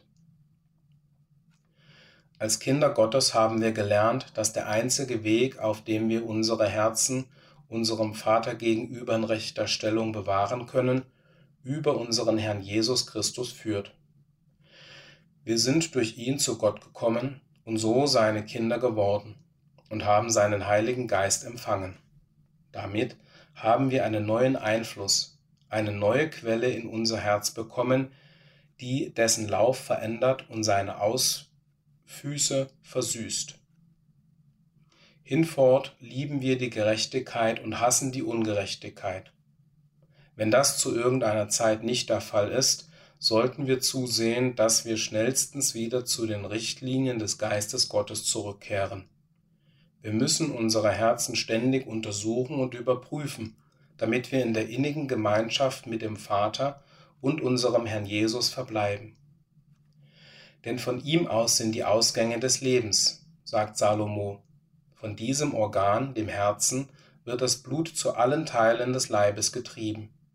Der Leib ist somit zur Erlangung seiner Kräfte, seiner Nahrung, seines Lebens auf das Herz angewiesen. Der Leib würde tot sein, wenn das Herz nicht das Blut beständig durch das System treiben würde. So befinden sich die Ausgänge unseres leiblichen Lebens in dem Herzen, und täglich, ja jede Minute, sind wir darauf angewiesen. Jeden Tag geht daraus entweder viel oder wenig Leben hervor. So ist es auch mit dem Mittelpunkt oder der Zentrale unseres Wollens oder Willens. Alle, die von Tag zu Tag mit uns in Berührung kommen, werden von uns entweder zum Guten oder zum Bösen beeinflusst, je nach dem Geist, den wir offenbaren. Es ist sehr wichtig, dass unser ganzes Benehmen im Leben unter dem richtigen Einfluss eines reinen Herzens steht, dass es sorgfältig überwacht wird, so dass jeden Tag, den wir weiter pilgern, ein guter Einfluss von unseren Herzen auf andere ausströmt. So wird der Herr Wohlgefallen an uns finden und uns als geliebte Kinder betrachten. Und so werden unsere Sinne und Gedanken rein und unbefleckt bewahrt bleiben der schließliche Ausgang Leben oder Tod. Aber noch in einem anderen wichtigen Sinn gehen die Ausgänge des Lebens vom Herzen aus. Gott hat uns davon unterrichtet, dass er uns als Geschlecht zwar zum Tod verurteilt hat, dass er aber für alle eine mögliche Zukunft ewigen Lebens vorgesehen hat. Und die Bedingungen, unter denen irgendjemand dieses ewige Leben erlangen kann, sind in der Heiligen Schrift niedergelegt. Sie sagt uns, dass wir gewisse Dinge tun müssen. Für uns, die wir jetzt berufen und angenommen sind, ist es wichtig, dass wir alles tun, was wir können, weil von Natur aus die Sünde in unserem Fleisch wohnt. Alle vom Geschlecht Adams sind durch seinen Fall auch von Natur aus unvollkommen. Gott aber sagt uns, dass wenn wir seine Kinder werden, er uns nach unseren Herzen richten wird, nach unserem Willen unseren Absichten, unserem Wollen, unseren Anstrengungen. Wenn wir darum an den herrlichen Kampfpreis denken, sollen wir denken, dass der schließliche Ausgang dieser Sache, die letzte Entscheidung, sich ganz danach richten wird, wie wir die Bedingungen erfüllt haben. Es geht dabei wie in einem Schwurgericht zu, in welchem die Geschworenen das Urteil sprechen müssen, zugunsten der einen oder der anderen Partei. Eine Entscheidung wird in unserem Fall gefällt werden, ob so oder anders. Eine Abänderung gibt es dann nicht mehr. Die Welt wird im nächsten Zeitalter auf der Probe stehen, während die Herauswahl Christi jetzt geprüft wird, von der Zeit ihrer Zeugung aus dem Heiligen Geist an. Das neue Leben wird erprobt. Unser neues Herz steht vor dem Richterstuhl des göttlichen Gerichts. Das neue Herz bedarf mithin der sorgfältigen Bewahrung weil damit der Ausgang zum ewigen Leben oder ewigen Tod verbunden ist. Unsere Hoffnungen sind nicht von einem vollkommenen Leib abhängig. Einige mögen einen kranken Körper haben, manche mögen eine von Natur aus liebenswürdige Veranlagung haben, andere nicht. Unsere alten Leiber werden jedoch von dem Augenblick an tot gerechnet, in welchem wir neue Schöpfungen werden, und die neue Schöpfung ist verantwortlich für die Beherrschung des Leibes, soweit es irgend möglich ist. Diese neuen Herzen müssen Gott treu bewahrt werden, treu den Prinzipien der Gerechtigkeit, Wahrheit, Billigkeit, unserem Bund treu. Verfehlen wir in der rechten Weise einen christlichen Charakter zu entwickeln, verfehlen wir, mit dem Herrn in Harmonie zu bleiben, dann werden wir nie als neue Schöpfungen in Christo zur Entwicklung gelangen. Und wenn die entscheidenden Prüfungen an uns herantreten, werden wir leicht, werden wir zu leicht erfunden werden. Der Vater hat denjenigen den Segen von Ehre, Herrlichkeit, Unsterblichkeit und Miterbschaft mit Jesu verheißen, die während des Evangeliumzeitalters seine Charakterebenbildlichkeit erlangen. Diese Charakterebenbildlichkeit wird unsere Treue gegenüber den Prinzipien der Gerechtigkeit und gegenüber dem Willen Gottes beweisen. So war es mit unserem Herrn Jesus. Er war gerne bereit, alles aufzugeben, um den Willen des Vaters zu tun. So müssen auch alle gesonnen sein, die zu Christum gezählt werden wollen. Hier liegen die Ausgänge, die Resultate unseres Lebens. Gott spricht zu uns als zu Nachfolgern Christi, seinen offenbarenden, seinen offenbaren Jüngern. Ich habe Leben und Tod vor euch gestellt, Segen und Fluch. Wählt das Leben, damit ihr lebt. Das Leben ist der Segen, der Tod ist der Fluch. Überall in der Bibel wird dieser Gedanke festgehalten dass die Gabe Gottes in seinem Segen mit ewigem Leben besteht und dass der Lohn der Sünde der Fluch des Todes ist, nicht die Qual. So ist denn der Ausgang des Lebens eines Christen in diesem Zeitenlauf das ewige Leben, wenn wir treu sind. Verfehlen wir das ewige Leben zu erlangen, dann gehen wir in den Tod, den zweiten Tod. Denn wenn wir in diesem Evangeliumzeitalter den Prinzipien der Gerechtigkeit und der uns gewährten Gelegenheit unserer Prüfung für das ewige Leben gegenüber untreu sind, bleibt keine weitere Gelegenheit für uns übrig. Diese Worte beziehen sich auf diejenigen, die wirklich Kinder Gottes geworden sind und die himmlische Gabe geschmeckt haben. Wie wichtig ist es darum, dass wir unsere Herzen treu, ergeben und unbefleckt bewahren.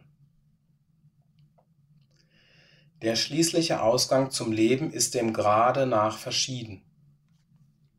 Unter denen, deren Prüfung den Ausgang des ewigen Lebens ergibt, wird es Unterschiede in, der, in dem Grad der zugeteilten Ehre und Segnung geben, wie der Apostel das Bild gebraucht, denn es unterscheidet sich Stern von Stern an Herrlichkeit, also ist auch die Auferstehung der Toten.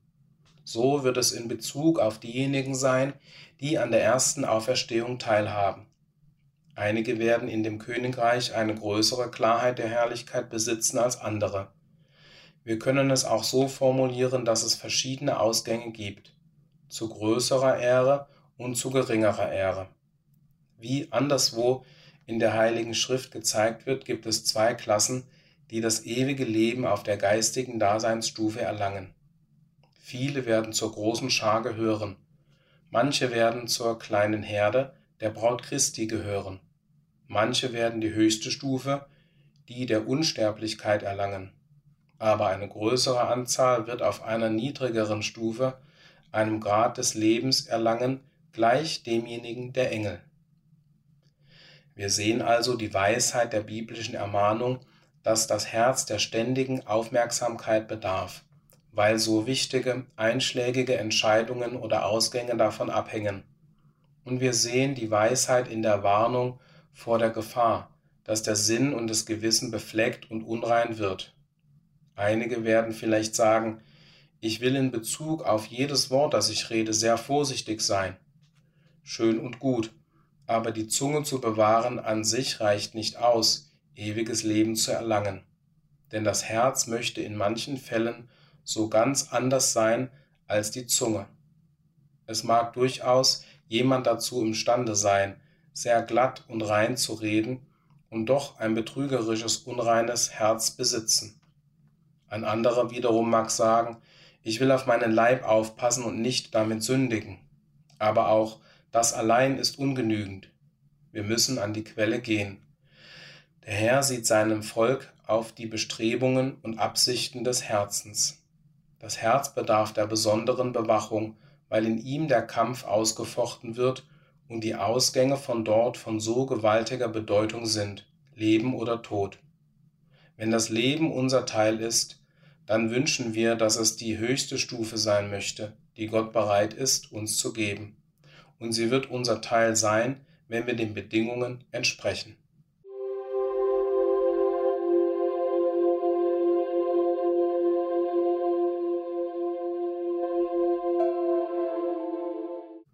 Des Christen Leben und Lehre. Wer wird bestehen?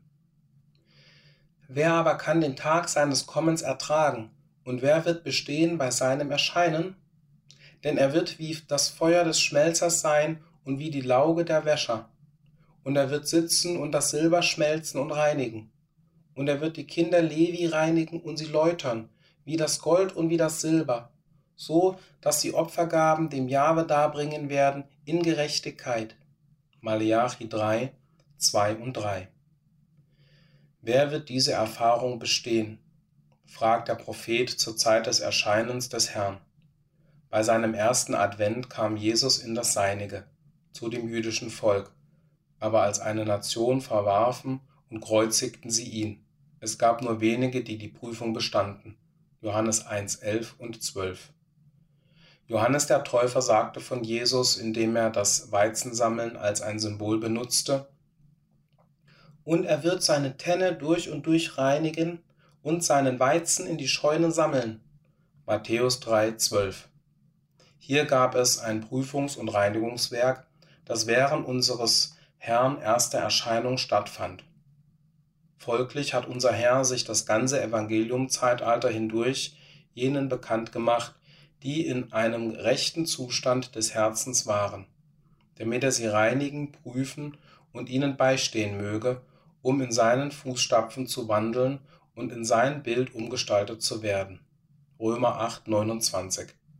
Jetzt, in den Tagen, in denen wir leben, während der Zeit unseres Herrn zweiter Gegenwart, gibt es auch eine besondere Prüfung. Er prüft den Einzelnen in seinem Volk. Jedes Glied der wahren Kirche muss geprüft, geläutert und gereinigt werden. Wer wird in diesen Erfahrungen bestehen? Wir glauben, dass es viele Beweise durch die Erfüllung von Prophezeiungen gibt, dass die Kirche, die Braut Christi, des Lammes Weib, bald jenseits des Vorhangs vollendet und mit ihrem Herrn verherrlicht wird. Durch diese geistige Klasse, die als die heilige Stadt, das neue Jerusalem dargestellt wird, wird Gottes Königreich auf der Erde aufgerichtet werden, um alle Geschlechter der Erde zu segnen. Offenbarung 19, 7 und 21, 1 bis 10. Ein Tag der Vorbereitung. Wir leben heute zu einer Zeit, in der Gott Vorbereitungen für einen der größten Wechsel der Zeitalter in der Weltgeschichte trifft. Daher ist es für uns eine dringliche Frage, wer kann ertragen und wer kann bestehen an diesem Tag? Der Apostel Johannes stellt die Frage, wer vermag zu bestehen? Offenbarung 6,17. Hier weist der Zusammenhang jedoch auf die Weltsicht, zum Beispiel der Klimaproblematik hin, die sich nach den gegenwärtigen Anordnungen auf der Erde rasch verändern. Der Prophet, unser Herr und die Apostel prophezeiten alle über diese Zeitperiode, in der die alte Ordnung hinweggefegt werden und das herrliche Königreich Gottes eingerichtet werden soll, das für immer bestehen wird. Daniel 2, 44 Matthäus 6,10 sowie 2. Petrus 3, 12 und 13. Wir erfreuen uns der Erkenntnis, dass wir während dieser Zeit leben und dass, und es steht in diesem Zusammenhang, dass einer der Propheten Gottes von dem Tag seiner Vorbereitung spricht. Nahum 2,3. Wir sehen täglich um uns herum das, was Jesus vorhersagte. Und auf der Erde Bedrängnis der Nationen in Ratlosigkeit bei brausendem Meer und Wasserwogen, indem die Menschen verschmachten vor Furcht der Erwartung der Dinge, die über den Erdkreis kommen. Lukas 21, 25 und 26. Selbstsucht, Hass, Stolz und der Geist des Angriffs haben unter den Nationen sowohl zur Musterung der Heere, ob klein oder groß, geführt, als auch zu dem Erscheinen von mächtigen Diktatoren, Tyrannen und extremistischen Gruppen der grausamsten Art, die sich der menschliche Verstand vorstellen kann. Solche Zustände werden sicherlich ihre gesetzlich schrecklichen Konsequenzen haben. So schlimm wie diese Zustände jedoch sind, ist die Verheißung der Bibel, dass dem menschlichen Geschlecht nicht erlaubt wird, sich selbst zu vernichten. Die Schriften offenbaren, dass menschliche Selbstsucht letztlich dazu führen würde, wenn dies nicht durch göttliches Eingreifen verhindert würde. Als Jesus über den Höhepunkt der Zeit der Drangsal spricht, zu dem sich die Welt jetzt hinbewegt, sagt er, und wenn jene Tage nicht verkürzt würden, so würde kein Fleisch gerettet werden. Dann aber fügt er hinzu, aber um der Auserwählten willen werden jene Tage verkürzt werden. Matthäus 24, 22. Dies bedeutet göttliches Eingreifen und Rettung des Menschengeschlechts vor dem Resultat eigene, seines eigenen Wahnsinns. In der Tat wird Gottes Königreich unter der Führung von Christus alle nationalen und internationalen Probleme lösen und uns wird verheißen, dass auch alle Krankheiten, Leiden und Schmerzen und der Tod von der Erde weggetan werden wird. 1. Korinther 15, 25 und 26, Offenbarung 21, 3 bis 5. Gegenwärtig leben wir am Beginn einer sich steigernden Zeit der Drangsal. Daniel 12.1 Matthäus 24.21 Sie entwickelt sich und umgibt die Welt mit einem Fallstrick und einer Schlinge. Jesus prophezeite dies mit den Worten Hütet euch aber, dass eure Herzen nicht etwa beschwert werden durch Völlerei und Trunkenheit und Lebenssorgen und jener Tag plötzlich über euch hereinbreche, denn wie ein Fallstrick wird er kommen über alle, die auf dem ganzen Erdboden ansässig sind. Lukas 21, 34 und 35. Sich zu hüten bedeutet, dass wir uns fortwährend gebetsvoll und wachsam verhalten und über unseres Vaters Wort und Willen nachsinnen müssen. Wir müssen auch wachsam sein, so dass diese weltweite Drangsal, obwohl sie nicht unerwartet über uns kommt, nicht so völlig unsere Aufmerksamkeit in Anspruch nimmt, dass sie vor uns andere lebenswichtige Aspekte unseres irdischen Aufenthalts verdeckt. Die von Gott vorgesehene Erfahrungen, Prüfungen und Trübsäle sind, uns individuell zu prüfen.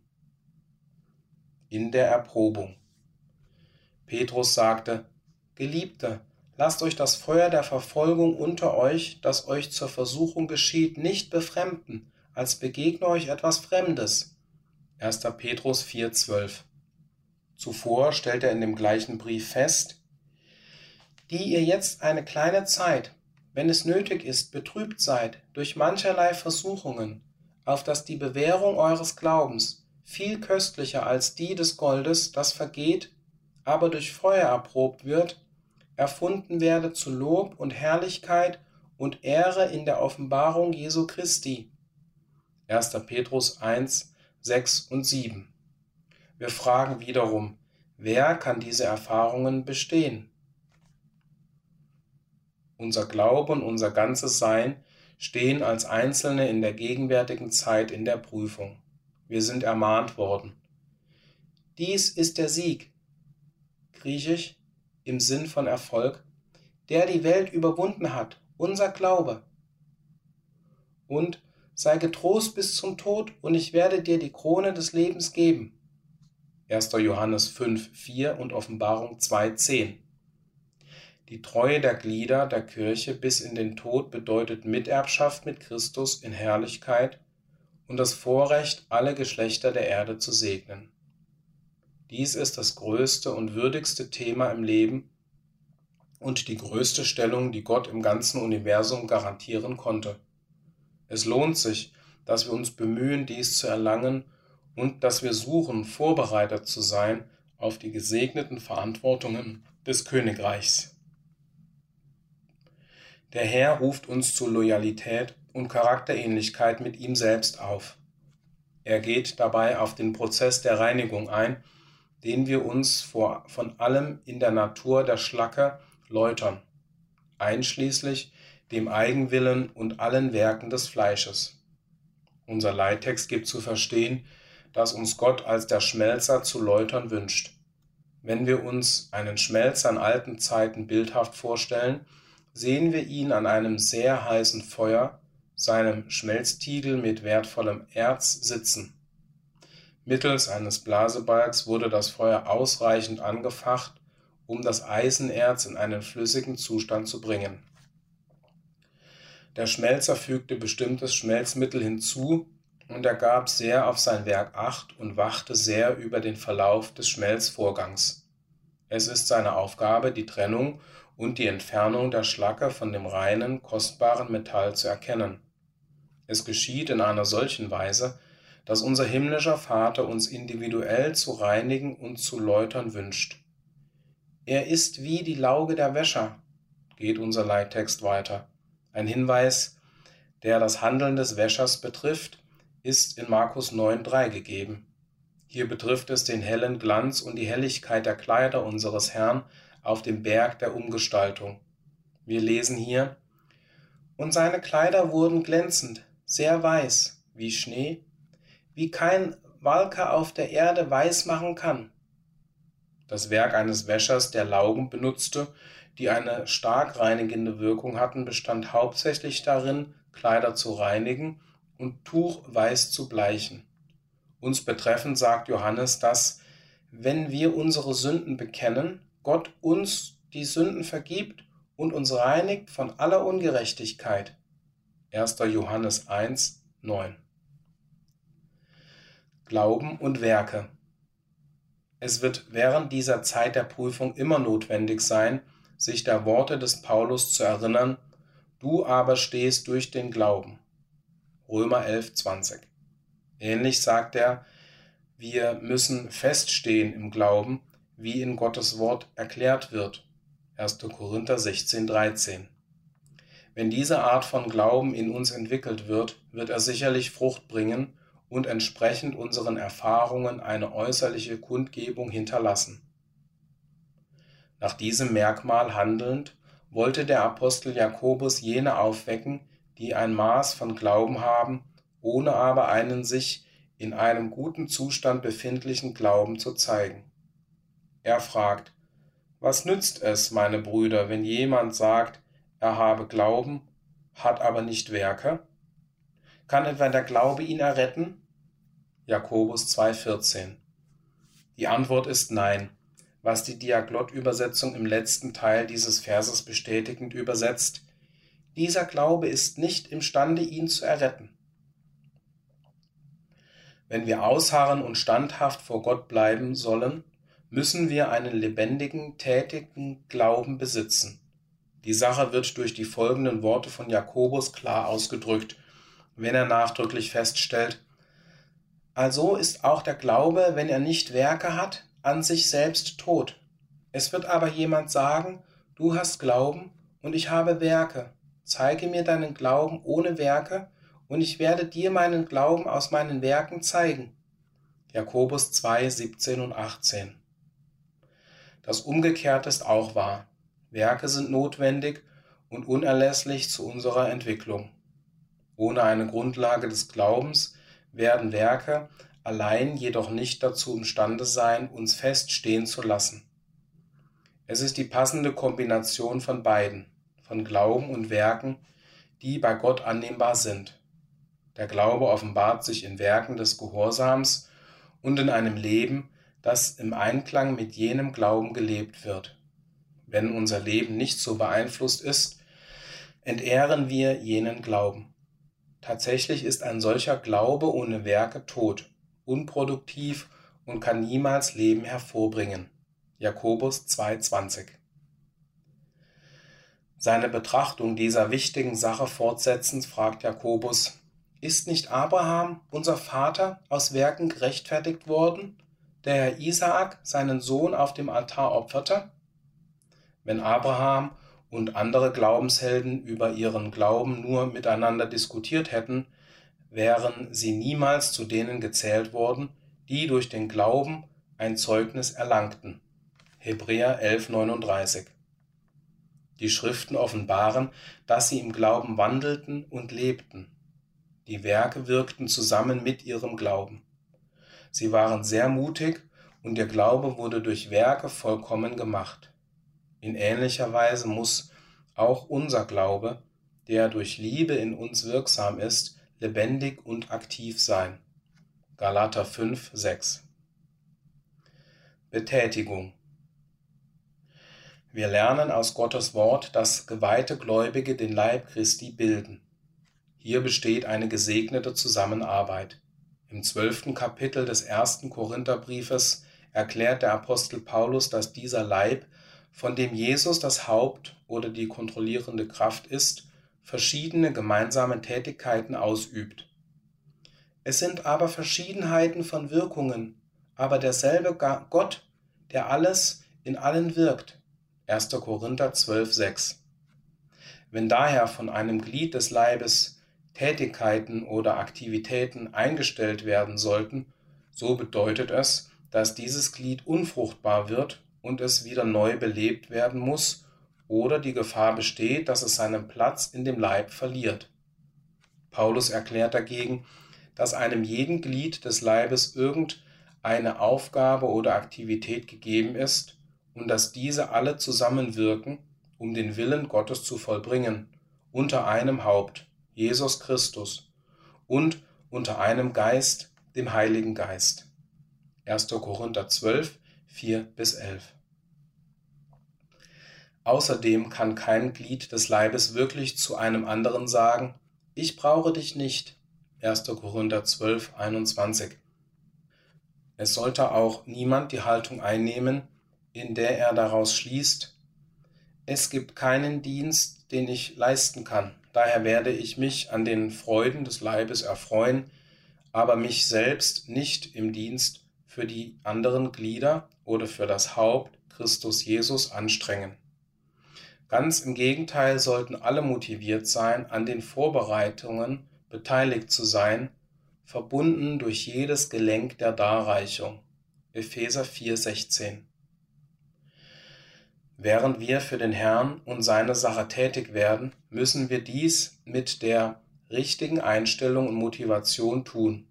Paulus ermahnt uns, tut alles ohne Murren und zweifelnde Überlegungen, auf dass ihr tadellos und lauter seid, unbescholtene Kinder Gottes inmitten eines verdrehten und verkehrten Geschlechts, unter welchem ihr scheint wie Lichter in der Welt, darstellend das Wort des Lebens. Philippa 2, 14 bis 16. Obgleich Untätigkeit ein unnatürlicher Zustand für irgendeines von Gottes intelligenten Wesen ist, müssen wir uns daran erinnern, dass nur tätig zu sein nicht ausreichend ist. Es ist vielleicht aus diesem Grund, dass sogleich danach in 1. Korinther im 12. Kapitel, aus dem wir zuvor zitierten, der Apostel Paulus seine Lektion über die Funktion des Leibes Christi mit der nüchternen Warnung fortsetzt, dass ohne Liebe als die motivierende Kraft keine Tätigkeit, für die wir uns einsetzen mögen, Gottes Zustimmung haben wird. 1. Korinther 13, 1 bis 3. Liebe. Die Wichtigkeit dieses Charaktermerkmals der Liebe kann nicht überbetont werden. Wir sollen jedoch nicht vermuten, dass sie andere wichtige Überlegungen im christlichen Leben ersetzen kann. Zum Beispiel kann Liebe nicht den Platz von dem grundlegenden Verständnis des Planes Gottes einnehmen, sondern sie führt uns in den richtigen Gebrauch jenes Verständnisses ein. Die Liebe kann nicht den Platz von Glauben einnehmen, noch von Tätigkeit in des Herrn Namen, sondern sie sollte die Motivation für den Glauben und für einen von Gott annehmbaren Dienst sein. Wir sollten feststehen mit einem Geist, in dem wir mit einer Seele mitkämpfen, mit dem Glauben des Evangeliums. Wenn wir dies tun, müssen wir einander lieben mit Inbrunst aus reinem Herzen und aufeinander acht haben zur Anreizung zur Liebe und zu guten Werken. 1. Petrus 1, 22, Hebräer 10, 24. Wir dürfen uns nicht gegeneinander richten, sondern jedes Wort und jede Handlung, die sich zu Missverständnis, Streit, Neid, Bitterkeit, Hass und übler Nachrede auswirkt, sollten wir vermeiden, soweit uns dies möglich ist. Epheser 4, 31. Alle diese gehen auf das gefallene Fleisch und den Widersacher zurück. Wenn wir im Glauben feststehen, der von Liebe durchdrungen ist, werden wir einen lebendigen Glauben haben und sicherlich durch Glauben bewahrt werden zur Errettung. 1. Petrus 1.5 Jesus sagte eine Zeit voraus, in der die Liebe der vielen erkalten wird. Matthäus 24.12 Lass dies nicht bei uns wahr werden. Wenn wir fest im Glauben stehen, muss unsere Liebe für andere inbrünstig bleiben, auch wenn dies lächerlich gemacht und abgelehnt werden sollte. Wir mögen kritisiert und geschmäht werden, aber wir müssen sehen, dass wir, wenn wir geschmäht werden, segnen und wenn wir verfolgt werden, dulden. 1. Korinther 4, 2 Obwohl wir verfolgt werden mögen, lasst uns niemals in die Reihen der Verfolger eintreten ertragen. Für uns entstehen wiederum Fragen wie wer kann ertragen und wer wird bestehen? Werden wir unter Trübsalen aushalten und feststehen, während unser geliebter Herr uns prüft und läutert, so dass wir ihm ein Opfer in Gerechtigkeit darbringen? Dies zu tun bedeutet, wie Jesus klar feststellt, dass wir uns selbst völlig verleugnen und täglich unser Kreuz aufnehmen und ihm nachfolgen. Lukas 9, 23. Ertragen ist lebenswichtig, um dieses Werk zu vollenden.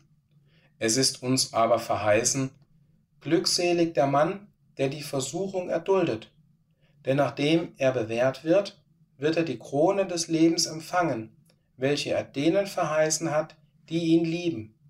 Jakobus 1, 12.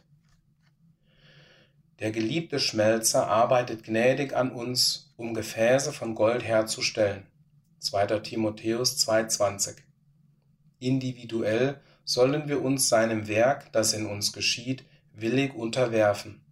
Wir alle benötigen, geläutert zu werden, wegen der Schlacke, die dem irdischen innewohnt, dem fleischlichen Gefäß, in welchem unser geistiger Schatz wohnt. Wenn du, ja bemerkst auf, die Ungerechtigkeiten, Herr, wer wird bestehen?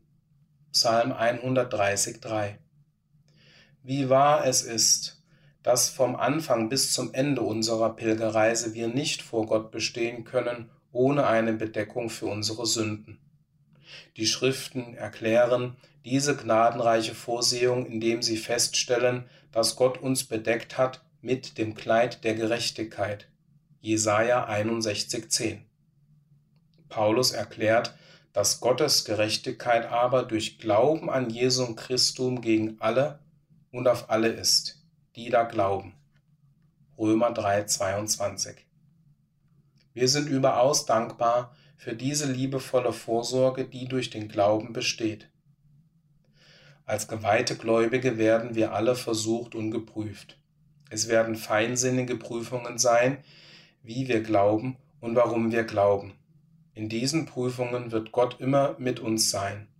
Er wird uns niemals versäumen noch verlassen, so dass wir kühn sagen können, der Herr ist mein Helfer und ich will mich nicht fürchten. Was wird mir ein Mensch tun? Hebräer 13, 5 und 6.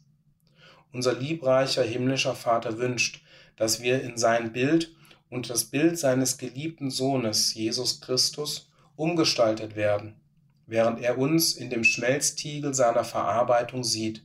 Wir wollen daher täglich danach trachten, mutig standzuhalten unter der Läuterung und unter der Reinigung seiner allweisen Methoden.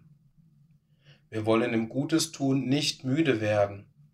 Und lasst uns daran erinnern, dass unsere Prüfung nicht nur eine Prüfung im Gutes tun ist, sondern von geduldigem Ausharren im Gutes tun. Galater 6, 9, Römer 2, 7. Wir sollten somit die ganze Waffenrüstung Gottes anlegen, damit wir an dem bösen Tag widerstehen können und dazu imstande sind zu sagen, denn er kennt den Weg, der bei mir ist. Prüfte er mich, wie Gold würde ich hervorgehen. Epheser 6, 13 und Hiob 23,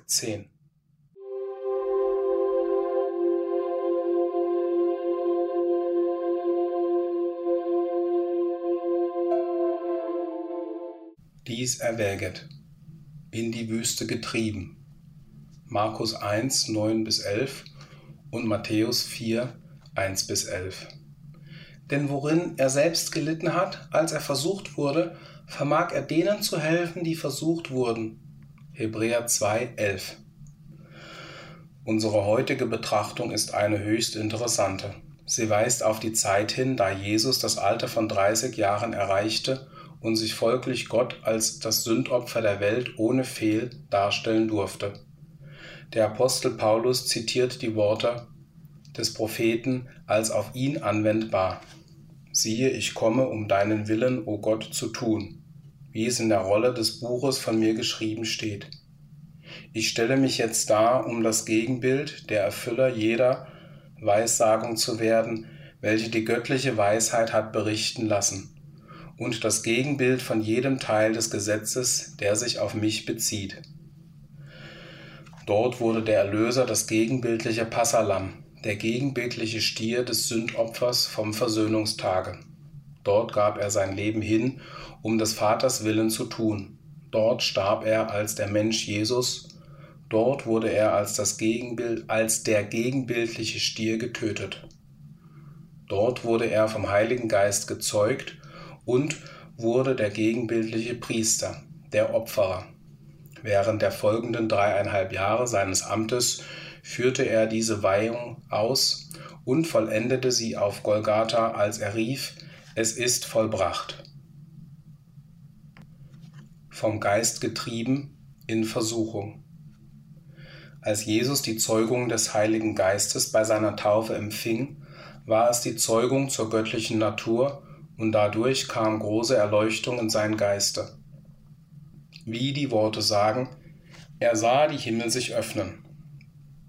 Von da an konnte er Gottes Einrichtungen und Absichten in Bezug auf ihn so klar erkennen, wie es ihm vor seiner Weihung nicht möglich war. Und so ist es mit allen, die in seinen Schritten nachfolgen. Die tiefen Dinge Gottes werden ihnen nach und nach in dem Maße geoffenbart, in dem sie dazu fähig sind, sie aufzunehmen. Aber nie früher, als bis sie dem Herrn ihr Weihegelübde gemacht haben. Für seine Nachfolger wie für ihn kommt die Prüfung oder Versuchung der Treue besonders nach der Weihung mehr als vorher. Daher die Bedeutung der Vorschrift Jesu, setze dich zuvor nieder und berechne die Kosten ob du das Nötige zur Ausführung hast. Lukas 14, 28 bis 33. Der Vater gibt auch uns, wie unserem Heiland, eine klare Einsicht in unsere Prüfungen und Verantwortlichkeiten und ebenso eine klare Erkenntnis der Herrlichkeit, welche für die Gläubigen, Gläubigen folgen sollen. Für Jesus war das Öffnen der Himmel, die Erleuchtung seines Geistes in Bezug auf Gottes Plan, eine viel wundervollere Sache, als sie es für uns ist, denn mit der Vollkommenheit seines Verstandes und Herzens war er dazu imstande, in einem Augenblick die Länge und Breite und Höhe und Tiefe seines Unternehmens in einer Weise zu erkennen, wie es bei uns nach Jahren des Fortschritts und des Studiums nur teilweise der Fall ist. Der Meister erkannte sofort die volle Bedeutung der Opfer des Versöhnungstages des getöteten Passalammes, der Weissagungen, die von ihm redeten, dass er wie ein Lamm zur Schlachtung geführt werden müsse, und des Vorbildes, das ihn als das Gegenbild der ehernen Schlange darstellte, erhöht zur Heiligung des Geschlechtes Adams, das von der Sünde gebissen ist. Als diese Gedanken anfingen, des Heilands Geist zu erfüllen, wurde er zunächst vom Geist, seinem eigenen Geist oder Sinn, getrieben, eine Weile in die Einsamkeit zu gehen und von neuem die volle Bedeutung des Gesetzes und der Propheten und seine eigenen Verpflichtungen nach dem Bunde, welchen er soeben eingegangen war, zu studieren. 40 Tage und Nächte ließ ihn sein intensiver Ernst beinahe alles andere vergessen. Es scheint, dass er weder aß noch schlief, bis die 40 Tage um waren. Dann hungerte ihn. Dann war es, dass der Widersacher als Versucher erschien. In dem Augenblick seiner körperlichen Schwäche als Resultat des Fastens. In dem Augenblick, in dem seine Seele überwältigt war von der Erkenntnis der Bedeutung des großen Vertrages, den er geschlossen hatte und was es ihm kosten würde, seine Bedingungen zu erfüllen. Es war die schwerste Prüfung, die sich denken lässt. Würde der Erlöser Gott treu bleiben, dem göttlichen Plan und seinem Bund der Weihung bis in den Tod? Oder würde er empfinden, dass der Vater einen zu bitteren Kelch für ihn bereitet hatte, dass Gott die Prüfungen der Treue und des Gehorsams zu schwer gemacht hatte und dass es weder gerecht noch liebevoll gewesen sei, einen solchen Vertrag eingehen zu lassen? Wie froh sind wir, die Treue zu sehen, die über jede Versuchung triumphierte. Mit den Engeln rufen wir aus, würdig ist das Lamm, das geschlachtet geworden nicht nur in dem Sinne, dass er seinen Willen weihte, sondern dass er seine völlige Unterwerfung und Erstorbenheit nach dem Fleische bewahrte. Treu selbst bis zu Golgatha und dem Tod am Kreuze. In ihm sei Herrlichkeit, Ehre, Herrschaft und Macht in Ewigkeit. Verflucht gleich wie wir. Der Heiland wurde weder durch die Gewohnheiten eines Trunkenboldes versucht, noch durch die Schwächen der Schwelger und Wüstlinge, noch sind das Versuchungen, die uns, seinen Nachfolgern nahe treten. Wir müssen bedenken, dass die Schrift zwischen uns und der Welt klar unterscheidet. Ihr seid nicht von der Welt, wie auch ich nicht von der Welt bin. Verflucht gleich wie wir, bedeutet daher, dass die Versuchungen und Prüfungen, die Jahwe über sein geweihtes Volk kommen lässt, von derselben Art sind, wie er sie über unseren Erlöser kommen ließ. Es ist daher wichtig, dass wir den Charakter unserer Prüfungen beachten. Gott prüft uns nicht, um zu sehen, ob unser Fleisch vollkommen ist oder nicht, denn er weiß von jeher, dass unter den Menschen kein Gerechter ist, auch nicht einer. Das Vaters Prüfungen für die, welche er als Söhne annimmt, sind Prüfungen der Treue für ihn, Treue für die Prinzipien der Gerechtigkeit, Treue für die Wahrheit, Treue für Gottes Methoden, eine Weigerung, um unseren eigenen Weg zu gehen oder unsere eigene Ehre oder unsere Bequemlichkeit zu suchen auf Kosten der Wahrheit oder der göttlichen Methode. Die drei Versuchungen Jesu.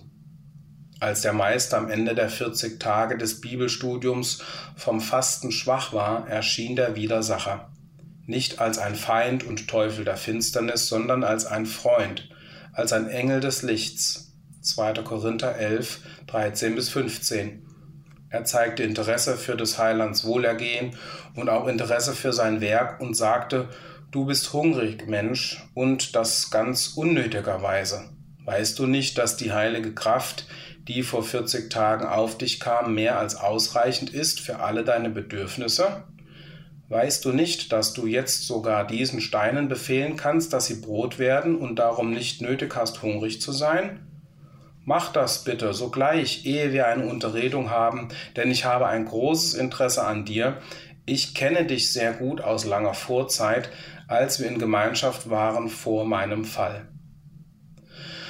Aber Jesus antwortete, die Kraft, die ich erhalten habe, soll ich nicht dazu verwenden, um meinem eigenen Fleische zu dienen. Ich habe sie vielmehr erhalten, weil ich mein Fleisch dem Tode geweiht habe.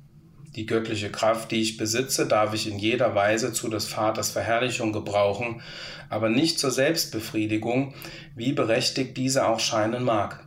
Außerdem ist mein ewiges Leben nicht vom Brot abhängig, noch von der Erhaltung dieses physischen Leibes. Vielmehr ist meine Hoffnung auf Gott und auf seine Verheißung gegründet, dass, wenn ich treu bin in dem Gebrauch dieser heiligen Kraft, die er mir gegeben hat, treu meiner Weihung in den Tod, er mir eine Krone des Lebens geben will, Herrlichkeit, Ehre, Unsterblichkeit. Als diese Versuchung fehlschlug, versuchte Satan eine andere. Wir nehmen an, dass er unseren Herrn im Geiste nach Jerusalem zum Tempel führte und sagte, wenn du auf die Zinnen des Tempels steigen und dich herabstürzen würdest, so würde es ein Beweis für das Volk sein, dass du der Sohn Gottes bist und es würde die schnellste Methode sein, sie von deiner Mission zu überzeugen und ihre Anhänglichkeit und Ergebenheit zu gewinnen und sie zu deinen Jüngern zu machen und so deine Mission zu erfüllen.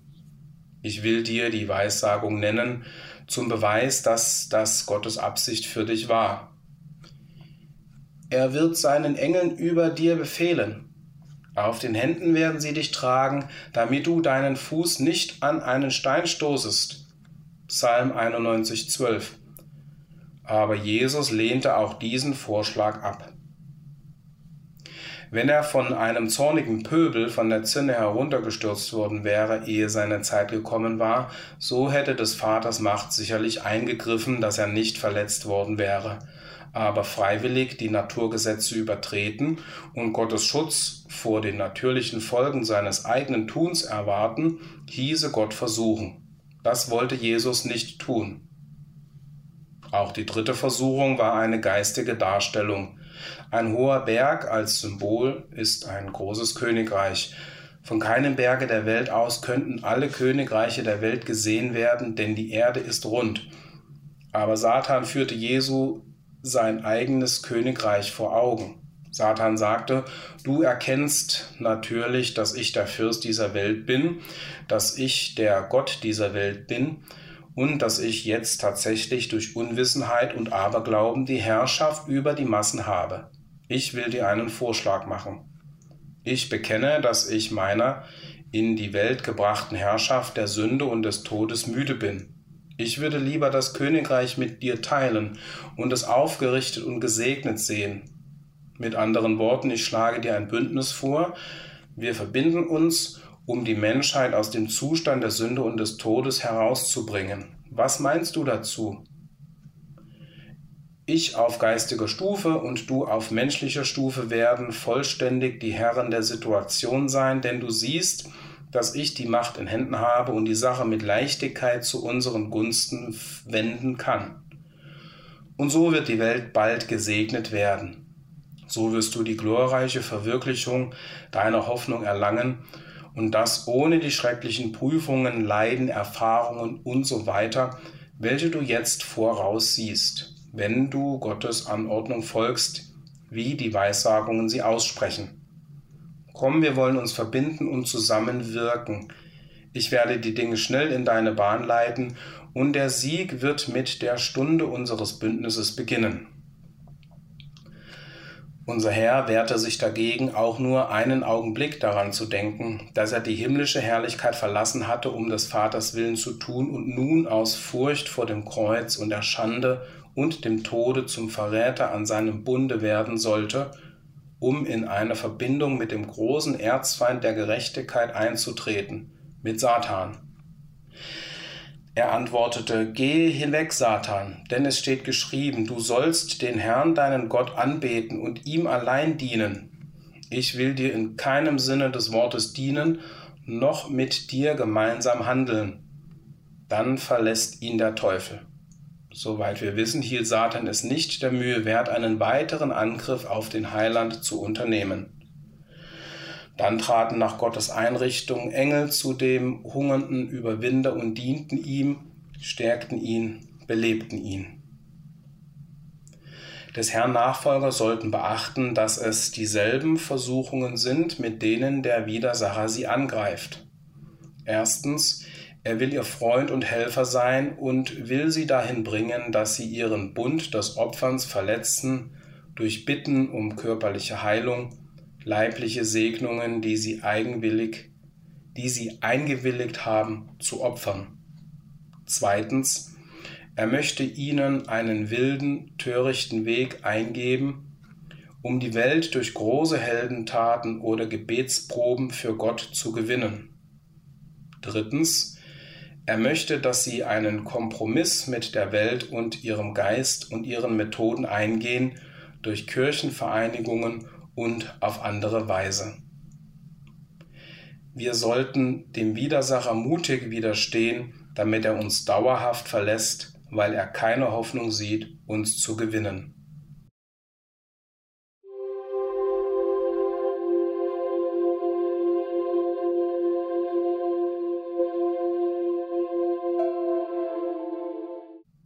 Mitteilungen wir erinnern nochmals an die Jahreshauptversammlung am Pfingstwochenende. Sie findet in diesem Jahr in Korbach sowohl als Präsenzveranstaltung statt, als auch als Videoübertragung per Zoom. Sie beginnt am 27. Mai 2023 voraussichtlich um 14 Uhr und endet am 29. Mai 2023 gegen Mittag. Die Einwahldaten zur Teilnahme an der Versammlung per Video über das Internet werden zusätzlich über die E-Mail-Verteilerliste des Verlages circa 14 Tage vor dem Termin versandt. Im Alter von 83 Jahren vollendete Bruder Siegfried Walter am 21.03.2023 seinen irdischen Lauf. Lange Jahre war er, der den Herrn liebte ein treuer Begleiter all unserer Versammlungen. Haltet mich nicht auf, da der Herr meine Reise hat gelingen lassen. Entlasst mich, dass ich zu meinem Herrn ziehe. 1. Mose 24, 56. Über den Verlag ist die folgende Literatur telefonisch unter 061 54 577 066 oder per E-Mail an info@tagesanbruch.com zu beziehen. Alle Preise zuzüglich Versandkosten. Die vollständigen Jahrgänge 2021 und 2022 des Tagesanbruch kostenlos. Bibeln Elberfelder Bibel Standardausgabe Motiv Ruderboot 9,99 Euro.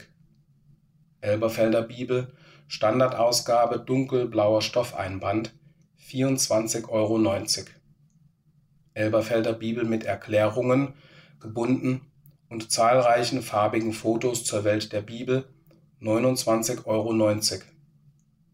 Elberfelder Bibel in großer Schrift, italienisches Kunstleder 29,90 Euro. Hoffnung für alle, Offline-Edition gebunden 22,99 Euro. MacArthur Studienbibel Schlachter 2000 gebunden mit Karten, Grafiken, Erklärungen und Kommentaren 34,99 Euro. Konkordanzen Lexika Brunnen Bibellexikon gebunden 12,99 Euro. Elberfelder Themenkonkordanz gebunden 12,90 Euro. Elberfelder Begriffskonkordanz gebunden 14,90 Euro. Elberfelder Handkonkordanz gebunden 15,90 Euro. Kommentare Sonstiges Jerusalem Geschichte der heiligen Stadt im Zeitalter Jesu gebundene Ausgabe 19,95 Euro. John MacArthur Kommentar zum Neuen Testament 1. Korinther 7,50 Euro das Evangelium des Reiches an Matthäus Kommentar als Andachtsbuch 15,90 Euro. Wilkens Studienführer Altes Testament 16,99 Euro.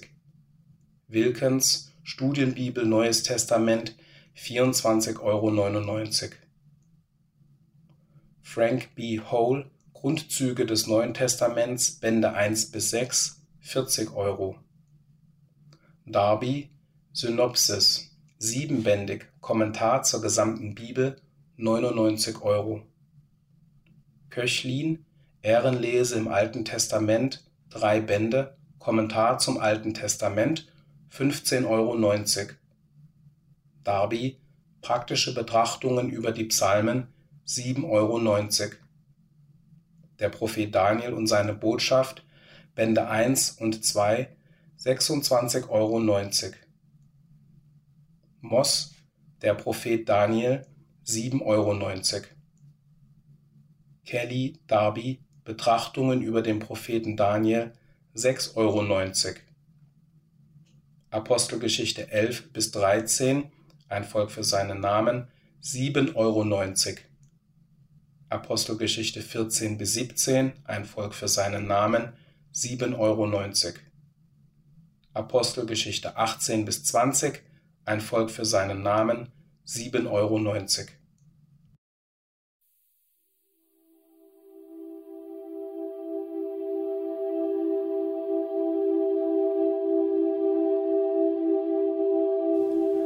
Das war der Podcast zur Zeitschrift Der Tagesanbruch. Sprecher Stefan Thieme. Musik The Dawn Chorus Instrumental von Chad Crouch. Copyright Tagesanbruch Bibelstudienvereinigung e.V. Mehr Informationen auf tagesanbruch.com.